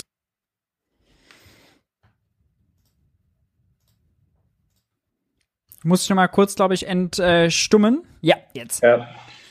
Hilft uns gar nicht weiter der Hinweis, dass 90 Prozent der Investitionen privat sind, weil die entscheidenden Investitionen für die Zukunftsfähigkeit des Landes sind die Infrastrukturinvestitionen. Genau. Und die wird kein Privater tätigen. Also das ist ähm, ein Ablenkungsmanöver äh, nichts anderes, ja, darauf zu verweisen, dass der Großteil der Investitionen privater Natur sind. Natürlich ist ein Großteil der Investitionen privater Natur. Da wird auch niemand abschreiten. Aber die entscheidenden Investitionen für die Zukunftsfähigkeit des Landes, Verkehrsinfrastruktur, Digitales, ähm, Gesundheitswesen, ähm, Grundlagenforschung, Ausbau, der Stromnetze, ähm, gut, Stromnetze sind jetzt privat, aber wäre eigentlich auch besser, wenn die in, in, öffentlicher Hand wären, dann hätten wir weniger Probleme. Ähm, da finden eben, äh, findet der notwendige Investitionsschub nicht statt. Und deswegen hilft der Verweis auf die 90 Prozent gar nichts. Ja an ja. der Stelle. Äh, das ist so ein Alltag, also den bringt, den bringt die FDP ja immer, dann auf die privaten Investitionen äh, zu verweisen. Das machen sie gerne.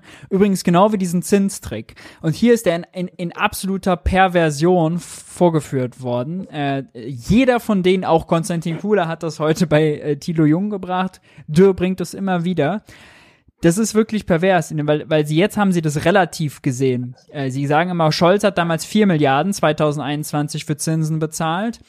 Lindner muss jetzt in 23 40 Milliarden zahlen. Deswegen sagen sie, es ist eine Verzehnfachung.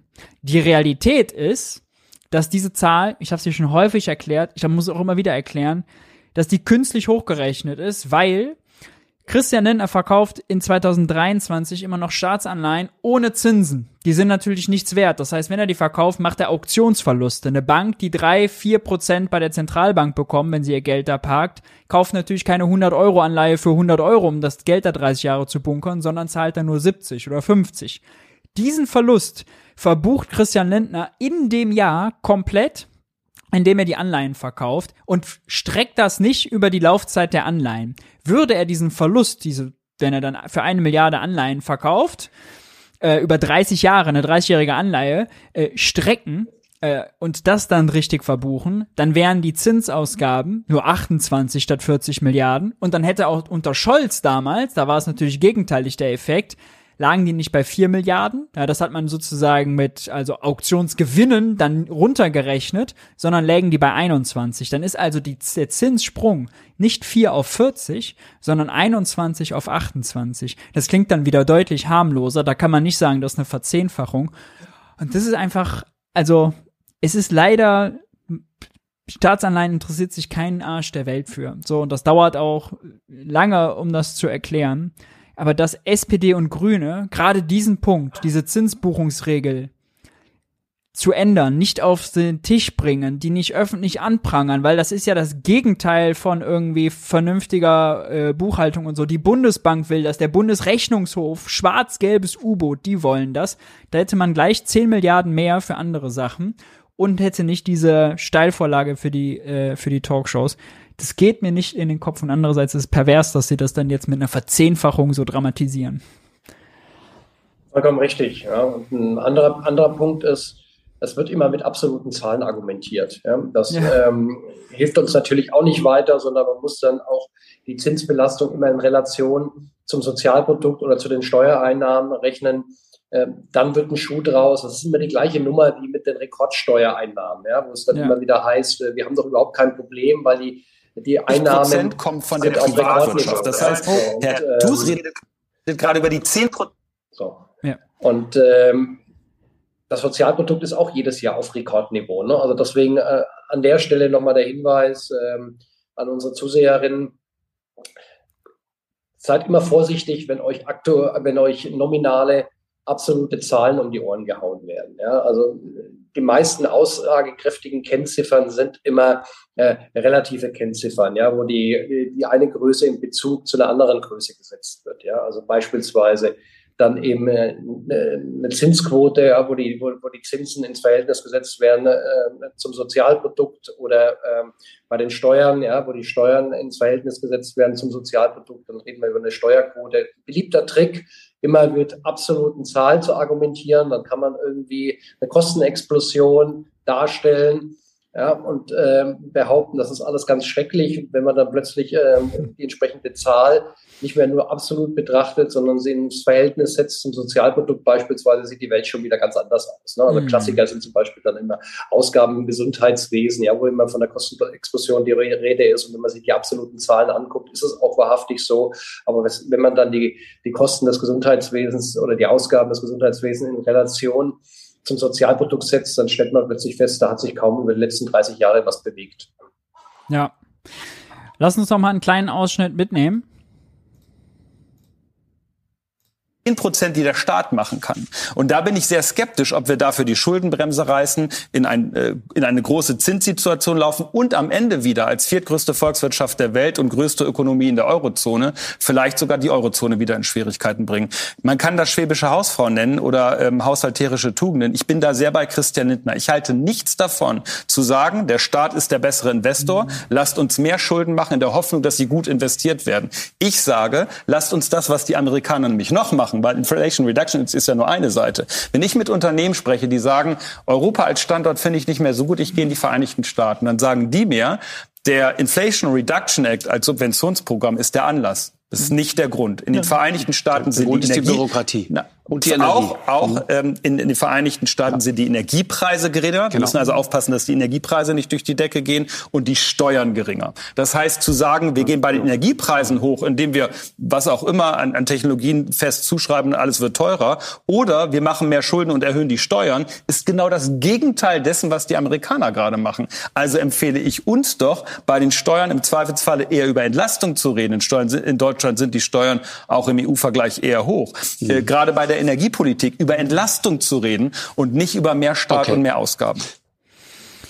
Auch hier, äh, ich entstumme mich, muss schon mal kurz entstummen. Äh, auch hier, also äh, ist ja, das war, also hat er recht, ja, der Industriestrom in den USA ist deutlich günstiger als hier. Aber wenn man fragt, warum? Also, weil wir die Erneuerbaren nicht ausgebaut haben, weil wir immer noch das teure Gas verstromen müssen zum Beispiel, weil wir privat äh, die Stromnetze, vor allem die Verteilnetze, privatisiert haben, die sind nicht genug genug ausgebaut. Im Moment werden die ausgebaut, aber weil die Privaten ja eine Rendite machen müssen, schlagen die das eins auf die Netzentgelte um. Das heißt, das macht den Strompreis auch teurer. Hätten wir in der Vergangenheit deutlich mehr Geld dafür ausgegeben, ähm, um das alles äh, hochgepampert, hätten wir mehr grüne Energie und bessere Stromnetze, wären wir schon günstiger. Also das wird immer bei der ganzen Gleichung äh, liegen gelassen. Und in die Zukunft gerichtet, die FDP ist ja zum Beispiel gegen einen Industriestrompreis. Also den rabattierten Strom, äh, den Robert Habeck jetzt als Brücke sozusagen bis 2030 anbieten will äh, bis eben genug grüner Strom da ist. Also da beißt sich die Katze irgendwie in den Schwanz. So, ja. Und äh, auch bei den Unternehmenssteuern, ganz krude Argumentation, da wird natürlich immer mit äh, den ähm, nominalen Steuersätzen argumentiert, mit den Tarifen argumentiert, aber nie mit dem, was die Unternehmen wirklich zahlen, mit, der, mit den effektiven Steuersätzen. Ja, die sind ja. nämlich in Deutschland in keinster Weise im Spitzenbereich äh, im internationalen Vergleich, sondern da ist, liegt Deutschland im Mittelfeld, was die Unternehmensbesteuerung anbelangt. Aber das wird natürlich äh, nicht so verargumentiert, sondern es wird immer äh, auf den Tarif geguckt und dann behauptet, äh, wir wären absolutes Hochsteuerland für Unternehmen, was so in der Form überhaupt nicht zutrifft.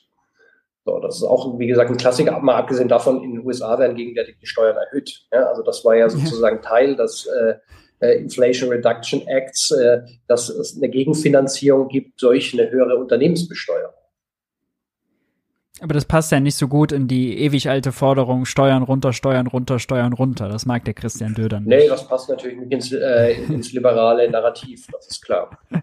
Ein klein, abgesehen davon ja. äh, wissen wir ja auch, ja, dass wir haben ja vorher über die 500 Milliarden von Siemens gesprochen. Ja, ähm, Millionen. Steuern, aber auch Strom ja, sind ein Standortfaktor äh, neben vielen anderen Standortfaktoren. Wie gesagt, Bildung ist ein wichtiger Standortfaktor damit zusammenhängt, äh, die Fachkräfte, Forschung und Entwicklung, Zuliefererstruktur, Markt. Ja, ähm, muss natürlich dann auch immer wieder vor Ort sein, wenn man die Produkte hier verkaufen will.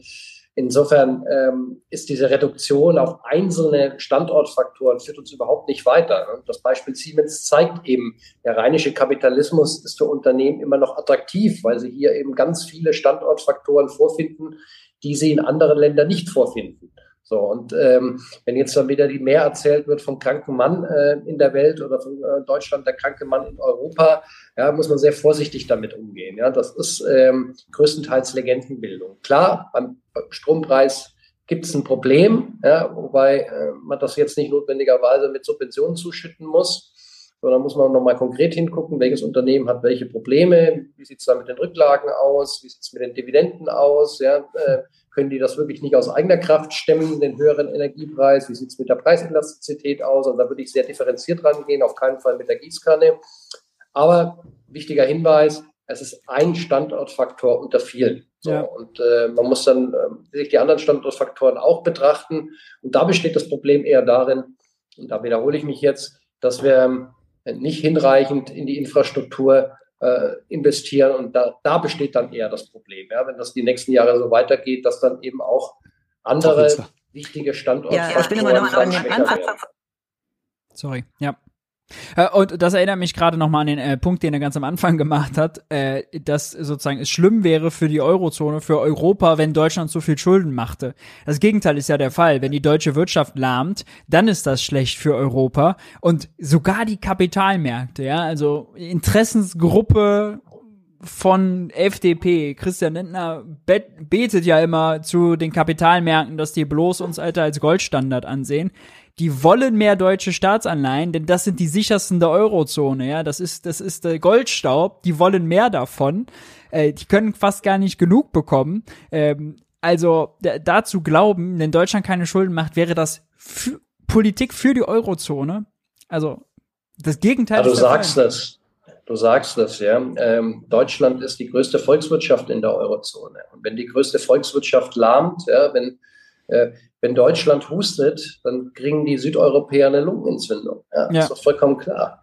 So, also wir, wir müssten eigentlich in der jetzigen Situation Konjunkturlokomotive sein. Ja, wir müssten den Aufschwung äh, anführen so, und müssten die anderen Länder mit hochziehen. So, und genau das Gegenteil ist der Fall. Ja, also die Schuldenbremse ist auch nochmal wichtig hier in aller Deutlichkeit zu sagen. Die Schuldenbremse ist nicht nur für die deutsche Volkswirtschaft äh, ökonomisch schädlich, sondern sie ist für die gesamte Eurozone schädlich weil sie absurderweise sogar noch strenger ist als die europäischen Schuldenregeln, die schon viel zu eng sind. Ja, da darf man ja 0,5 Prozent Defizit. Wir nur 0,35 plus bisschen Konjunkturkomponente. Lass uns noch mal einen ganz kleinen Part zum Schluss äh, mitnehmen. Ich glaube, Tus antwortet noch mal. Ähm, Zack. Von dieser, dieser Wumsrede von Adam Tooth, als ja. ja auch gesagt hat, es macht keinen Sinn zu sagen, die Amerikaner machen alles besser. Ich war mal Korrespondentin von der ganzen Weile und wenn ich jetzt noch hinfliege, was immer seltener passiert, aber dann sind viele von den Fenstern eben immer noch nicht gedämmt in den USA. Also ich glaube, in Fragen der, der Energieeffizienz und so sind wir gar nicht so schlecht. Was aber interessant ist an dem Punkt, ist, genau. dass wir natürlich in einer Situation sind, wo die Amerikaner mit Wumms jetzt in bestimmte Technologien reingehen über diesen Punkt. Inflation Reduction Act und die Chinesen auf eine andere Art und Weise. Und was wir machen, kann man eben dann unter anderem an unserem Haushalt sehen. Der ist ja so ein bisschen wie das, das, das, das Buch, das Zeugnis, was die Regierung ablegt, was zeigt, wo sie hingehen mhm. will. Und wenn man sich diesen Haushalt anguckt, dann wird eben gespart, beispielsweise bei Mitteln für die Digitalisierung. Dann wird gespart beim BAföG, also bei der Ausbildung von Menschen, jungen Menschen mit wenig Geld. Dann wird gespart bei, bei Zukunftsinvestitionen. Also beispielsweise die Bahn, sagt der Verkehrsminister, und sagt, die Bahn bräuchte 40 Milliarden, sie kriegt jetzt deutlich weniger.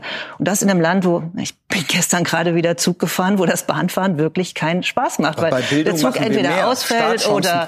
Dreieinhalb Milliarden allein für schwierige Schulen. Also Sie, da machen Sie können wir mir jetzt wieder mehr. Zahlen rein, reinrufen. Schauen Sie ja, sich mal an. Wir Scha mehr schauen für junge sich, Menschen, die Herr lassen Sie mich haben. doch bitte einmal ausreden. Schauen Sie sich an, wo überall gekürzt wird. Das wird im Bildungsetat Ihre Ministerin massiv, Bildungswissenschaft und Bildung wird massiv gekürzt. Bei Bildung wird mehr ausgegeben. Es wird gekürzt.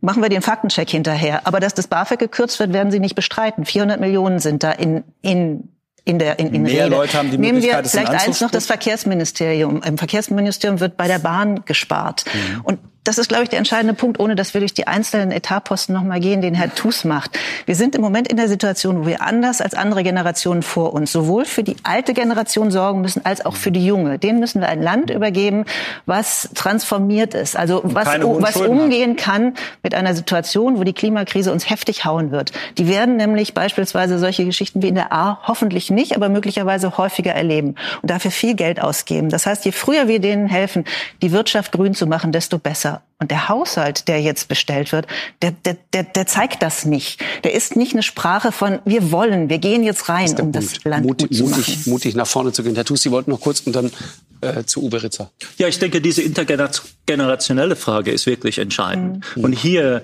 von dieser Doktrin abzukommen, die sagt, das, was wir unseren Kindern oder mhm. Enkelkindern nicht hinterlassen dürfen, sind Schulden. Mhm. Das ist ja wirklich das ist zwar in gewisser Weise einleuchtend, aber geht doch am Punkt vorbei. Es geht doch darum, welche Anlagen gewisserweise, mhm. welche Werte ja. wir für sie hinterlassen. Aber das sind Und ja wenn, wir die, wenn, wenn, wenn wir die zum Teil über Schulden finanzieren, ob diese Schulden, denn, denn diese privaten Investitionen, die Sie zu Recht bemühen, die werden ja über Schulden finanziert. Also Aber der Spruch des Ministers, dass durch Schulden nie langfristiges Wachstum entstehen kann, neulich in der FAZ, ist ja wirtschaftlicher fast unfassbar. Hat der Minister jemals Straf in die Bilanz... von Staatsschulden, Herr Thus. Nein, soweit ich mich erinnere, in diesem Fall nicht. Es hieß einfach, durch Schulden es sind keine langfristigen Wachstum, ist Wachstum möglich. Gemeint. Und die, die, jede Schuld, also jede Investition wird gewöhnlicherweise durch Schulden finanziert. Mhm. Das heißt, die Frage für die zukünftige Generation kann nur sein, was stellen wir ihnen hin? Welche Möglichkeiten bieten wir ihnen? Ob es die Human um Humankapitalbildung geht, um es um Infrastruktur, mhm. um es okay. Ansätze zur, zur, mhm. zur, zur Klimapolitik. Da, das ist das Entscheidende. Und mhm. es fehlt einfach an Zeit. Das heißt, unsere Generation muss es machen. Und zwar möglichst schnell. Diese, diese Tempofrage, mhm ist, ist natürlich auch eine Frage des Handwerks und wie man Gesetze mhm. hinbekommt und alles andere. Aber Tempo an sich ist genau der richtige Punkt. Mhm. Okay. Gegen Tempo habe ich nichts. Ja, es gibt äh, dim, dim, dim, also, äh, was ich ja hier interessant finde, ist, dass, und das deckt sich so ein bisschen äh, mit dem, was sogar Hüter vom IW zuletzt gesagt hat, das hatte ich hier, der hat gesagt, Lindner hängt alten Stereotypen an, so halb sinngemäß, halb wörtlich zitiert. Und das ist wirklich hier die FDP, äh, die äh, daherkommt als, also wirklich in der Defensive und da kommt der Wissenschaftler aus der Wirtschaftshistoriker aus den USA und sagt mal, ey, da geht es überhaupt so und so ab und da geht es mir so und so ab und wir müssen auch mal langsam gucken, was der Tempo kriegen. Und nein, es geht nicht um irgendwelche Schulden, sondern welche Werte schaffen wir. Äh, das fand ich insgesamt eine äh, sehr erfrischende Debatte, wo Christian Dürr relativ alt aussah. Wie hast du es, was ist dein Fazit? Ja, so ist das. Ne? Also das, was ähm, Lindner in, in, seinen Gastbeiträgen schreibt, in seinen Interviews wiedergibt, ist ähm, ökonomische Theorie der 1970er Jahre. Ne? Also da sind selbst die, die Orderliberalen eigentlich weiter. Ja? So, das ist, ähm, fragt man sich auch, wer dem bereit, ja? wer, die, wer die Texte dann nochmal Korrektur liest. äh, diese, diese Schuldengeschichte, die, die Adam da gerade an, angeführt hat, das ist ja nicht das einzige Mal, dass ihm sowas passiert. Ne? Also jetzt die, die, die Tage hat er irgendwie ein Interview gegeben, wo er meinte, irgendwie, ähm, wenn äh, in einem Land weniger gearbeitet wird, geht das zwangsläufig auf Kosten des Wohlstandes. Ja, wenn man sich mal irgendwie anguckt, moderner Kapitalismus ja, lebt von arbeitssparend und technischem Fortschritt. Äh, will heißen sozusagen, Produktivität steigt und steigt und steigt und die Folge ist, äh, dass die Leute weniger arbeiten. Ja, wir arbeiten heute ähm, 30 Prozent weniger, ja, ein Drittel weniger, ein Drittel weniger als 1960, ja, und trotzdem ist unser Einkommen zweieinhalb Mal so hoch. Ja. Was könnte Christian Lindner gar nicht erklären, wie sowas passiert? ja. So, das ist, ähm, das ist sozusagen, ähm, ähm, ja, das theoretische Niveau, ja, auf dem er agiert. Er ist halt einfach kein Ökonom. So, das ist jetzt, muss jetzt kein, das ist jetzt keine notwendige Qualifikation für einen, äh, für einen Finanzminister, verstehe ja. mich nicht falsch, ja. Also, Finanzminister kann auch jemand sein, der nicht Volkswirtschaft studiert hat und der sich in Ökonomie äh, nur bedingt auskennt. Aber dann braucht er halt gute Berater. Ja, dann braucht er sozusagen ein Umfeld, äh, das ihn entsprechend, äh, entsprechend brieft. Ja, und äh, das funktioniert ja bei Habeck auch ganz gut. Ja, er hat gute Leute um ihn herum, die ihn, äh, die ihn ökonomisch vernünftig beraten. So, und dann kann er zumindest wir reden jetzt wohlgemerkt nicht über Heizungen, sondern kann er zumindest, was ähm, Konjunktur an, anbelangt, ja, und was Wirtschaftswachstum anbelangt und so, erzählt er keinen Blödsinn. So, ja. Und bei Lindner ist es halt echt so, da hast du häufig einfach den Eindruck, den haben sie als Kind äh, die Schaukel zu nah am Haus gebaut. Ja. Anders ist das teilweise nicht mehr erklärbar. So, ne. und, ähm, das ist schon traurig, ja, weil der repräsentiert ja, nicht irgendein Land, ja, sondern er repräsentiert eine, eine, äh, eines der führenden Industrieländer dieser Welt. Ja. Und da ist er Finanzminister. So, und erzählt permanent so einen Schluss. Äh, wir, äh, uns läuft die Zeit äh, ja so ein bisschen weg, deswegen, äh, die Zeit ist übrigens äh, eigentlich auch schon aufgebraucht, machen wir jetzt, äh, wir haben so ein Format, äh, Zeit für naive Fragen. Liebes Publikum, ja, haut gerne, wenn ihr Fragen äh, habt, das jetzt mal kurz in den Chat. Drei Stück machen wir, Dirk, auf die Schnelle. Äh, die beantworten wir noch. Ähm, ich, ich, lass mich noch ganz kurz, bevor wir dazu kommen, also gerne in den Chat jetzt schon loslegen und reinschreiben. Christian Lindner, das habe ich in meinem Buch teuer äh, gehabt, hat auch äh, diesen lustigen Fauxpas gehabt, dass er am 22. September den Gastbeitrag im Spiegel geschrieben, äh, irgendwie auch so, wir können Inflation nicht auf Pump bekämpfen oder so. Und das war auch so sinngemäß, man kann Inflation nicht mit mehr Schulden bekämpfen. Eine Woche später. Um Staatsschulden, ja? Bei dem, was Christian oh, also, also, also, es geht natürlich um Staatsschulden, das private Investitionen auch. Äh, so. Kein Thema.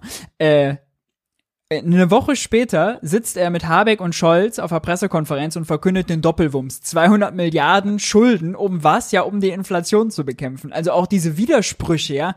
Man schreibt einen dogmatischen Gastbeitrag und eine Woche später macht man das komplette Gegenteil. Und zwar extrem. Ja, das war nicht mal 100 Millionen mal irgendwo rausgewunken, sondern also ein 200 Milliarden Anti-Inflationspaket.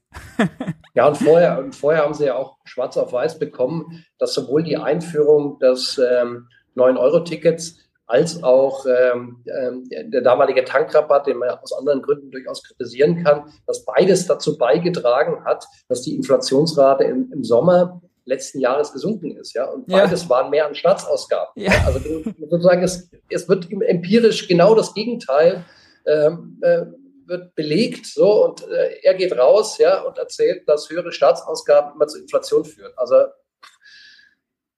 erstaunliche, erstaunliche Leistung. Ne? Aber äh, nochmal, äh, um auf einen eigentlichen Punkt zurückzukommen. Also wir können jetzt da abendfüllend darüber reden, ja, ähm, was das, äh, was äh, für, intellektuelle Tiefflüge sind, ja, die sich da der Finanzminister erlaubt. Aber der eigentliche, das eigentliche Problem ist doch was anderes. Das eigentliche Problem ist doch, äh, dass da noch zwei andere Parteien mitregieren, ja, die wesentlich äh, stärker sind, ja, und dass sie ihn schalten und walten lassen. Das ist das eigentliche Problem. Ja, im, sowohl im Hinblick auf die Schuldenbremse, eben als auch äh, im Hinblick äh, auf die allgemeine Entwicklung der Staatsausgaben. Ja, es gibt ja auch, auch tausend Möglichkeiten, die Schuldenbremse zu umgehen. Das ist ja alles schon praktiziert worden. Ja, so mit dem, mit dem äh, 100 Milliarden Sondervermögen für die Bundeswehr. Ja, warum ja. jetzt kein, äh, kein Sondervermögen für Bildung? Warum kein Sondervermögen für Gesundheit und so weiter und so fort?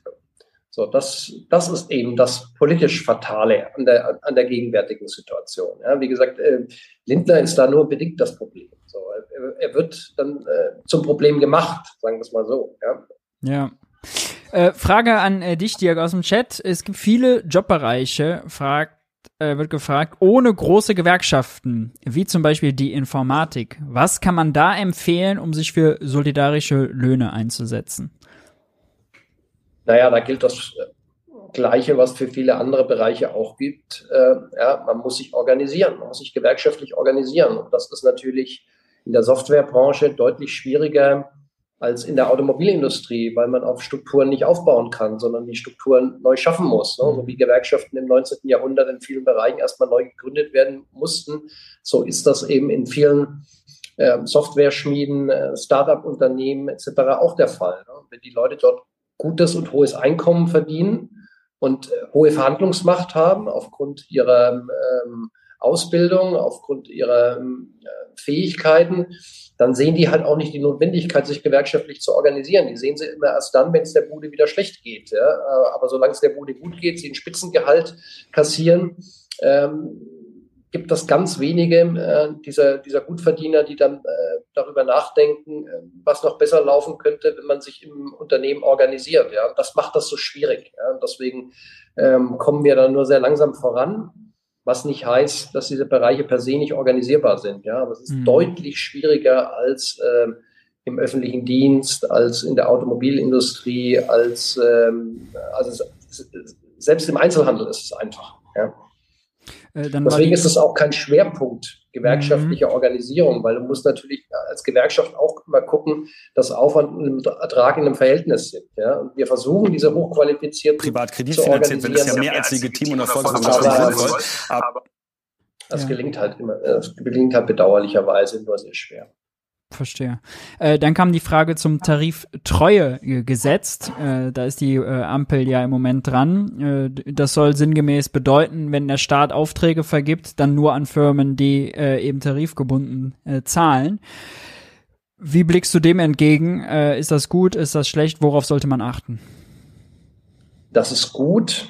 Das Problem ist aber, dass das Tariftreuegesetz aktuell so gestrickt ist, dass es nicht ähm, bis auf die Ebene der Kommunen greift. Ja. Und die äh, Auftragsvergabe auf kommunaler Ebene, das ist der größte Brocken. Mhm. Ja. Also wir kriegen jetzt ein Tariftreuegesetz, was die Aufträge des Bundes an Tarifverträge bindet und was die Aufträge der Länder an Tarifverträge bindet. Ja, aber das, der Großteil der Aufträge wird erteilt von Kommunen. Ja, da spielt die Musik. Und da greift dieses äh, Tariftreuegesetz nicht. Das ist ein großes Problem.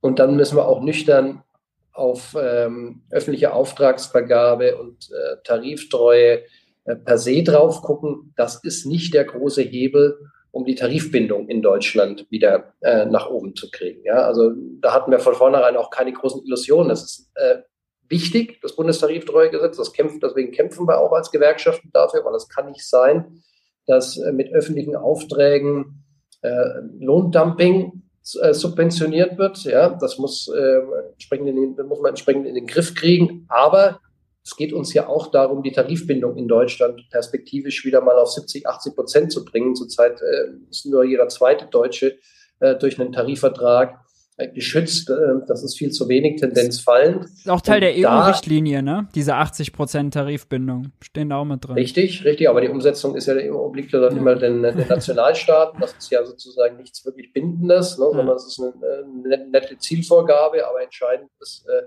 was passiert in den jeweiligen Nationalstaaten. Und da ist der Schlüssel ganz klar.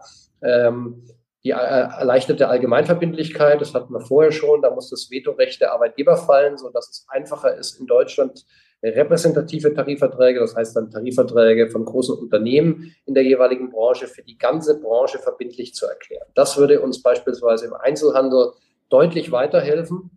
Und ähm, das zweite Instrument ist kollektive Nachwirkung, äh, auch ein schrecklicher Begriff von Tarifverträgen. Das heißt übersetzt, Unternehmen sollten sie Teilbereiche ausgliedern, können auf die Art und Weise keine Tarifflucht begehen, weil der alte Tarifvertrag dann in dem ausgegliederten Unternehmensteil so lange nachwirkt, bis es einen neuen Tarifvertrag gibt. Ja, das heißt, das wäre dann auch ein Anreiz, ein negativer Anreiz für Unternehmen auszugliedern. Die hätten dann auch kein großes Interesse mehr daran, weiter auszugliedern. Also zumindest nicht, um, um, um Löhne drücken zu können, weil das würde dann nicht mehr funktionieren. Ja, also das sind zwei zentrale Instrumente zur politischen Stärkung von Tarifverträgen und würde sozusagen, was die Tarifbind zukünftige Tarifbindung anbelangt, viel mehr bringen als ein Bundestariftreuegesetz. Das ist aus anderen Gründen gut. Aber von dem Bundestariftreuegesetz erwarte ich mir nicht, dass es die Tarifbindung in Deutschland wieder stärkt. Kommen wir zur letzten Frage, äh, passend zu unserer Debatte. Äh, was ist eigentlich das ultimative Ziel der Schuldenbremse? Abbau aller Schulden.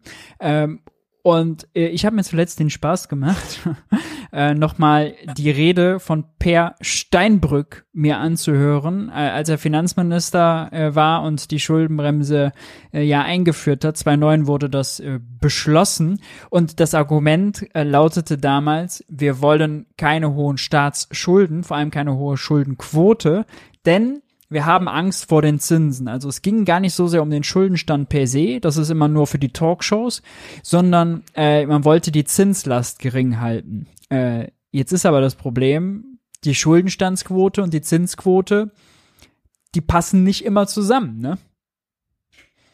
So ist es. Also die Schuldenbremse, die bremst genauso wenig wie die Schulden, äh, wie, genau, bremst genauso wenig wie die Schulden, wie die Handbremse die Hand bremst. ja, äh, das ist, das ist zweifelsohne so. Äh, aber ähm, Spaß beiseite.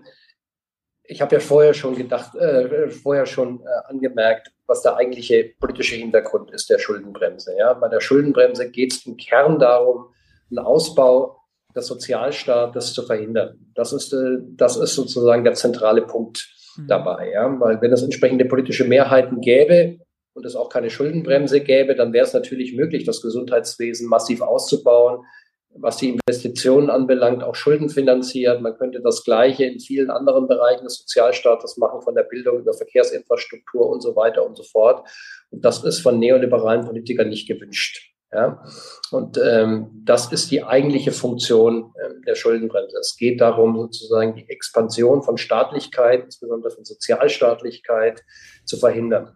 Und das ähm, ist ja auch erfolgreich gelungen. Ja? Äh, was heißt erfolgreich gelungen? Inzwischen, was die Infrastruktur anbelangt, schlägt das natürlich massiv zurück, sodass inzwischen auch ähm, mein geschätzter Kollege Hüter ja, seit Jahren äh, darüber jammert, dass die Schuldenbremse notwendige Infrastrukturinvestitionen verhindert, aber auch führende Chefmanager ja, inzwischen äh, darüber jammern, dass die Infrastruktur in diesem Land verfällt. Also langsam wird es ein Schuss ins Knie, ja, weil das sozusagen auch der Wirtschaft schadet.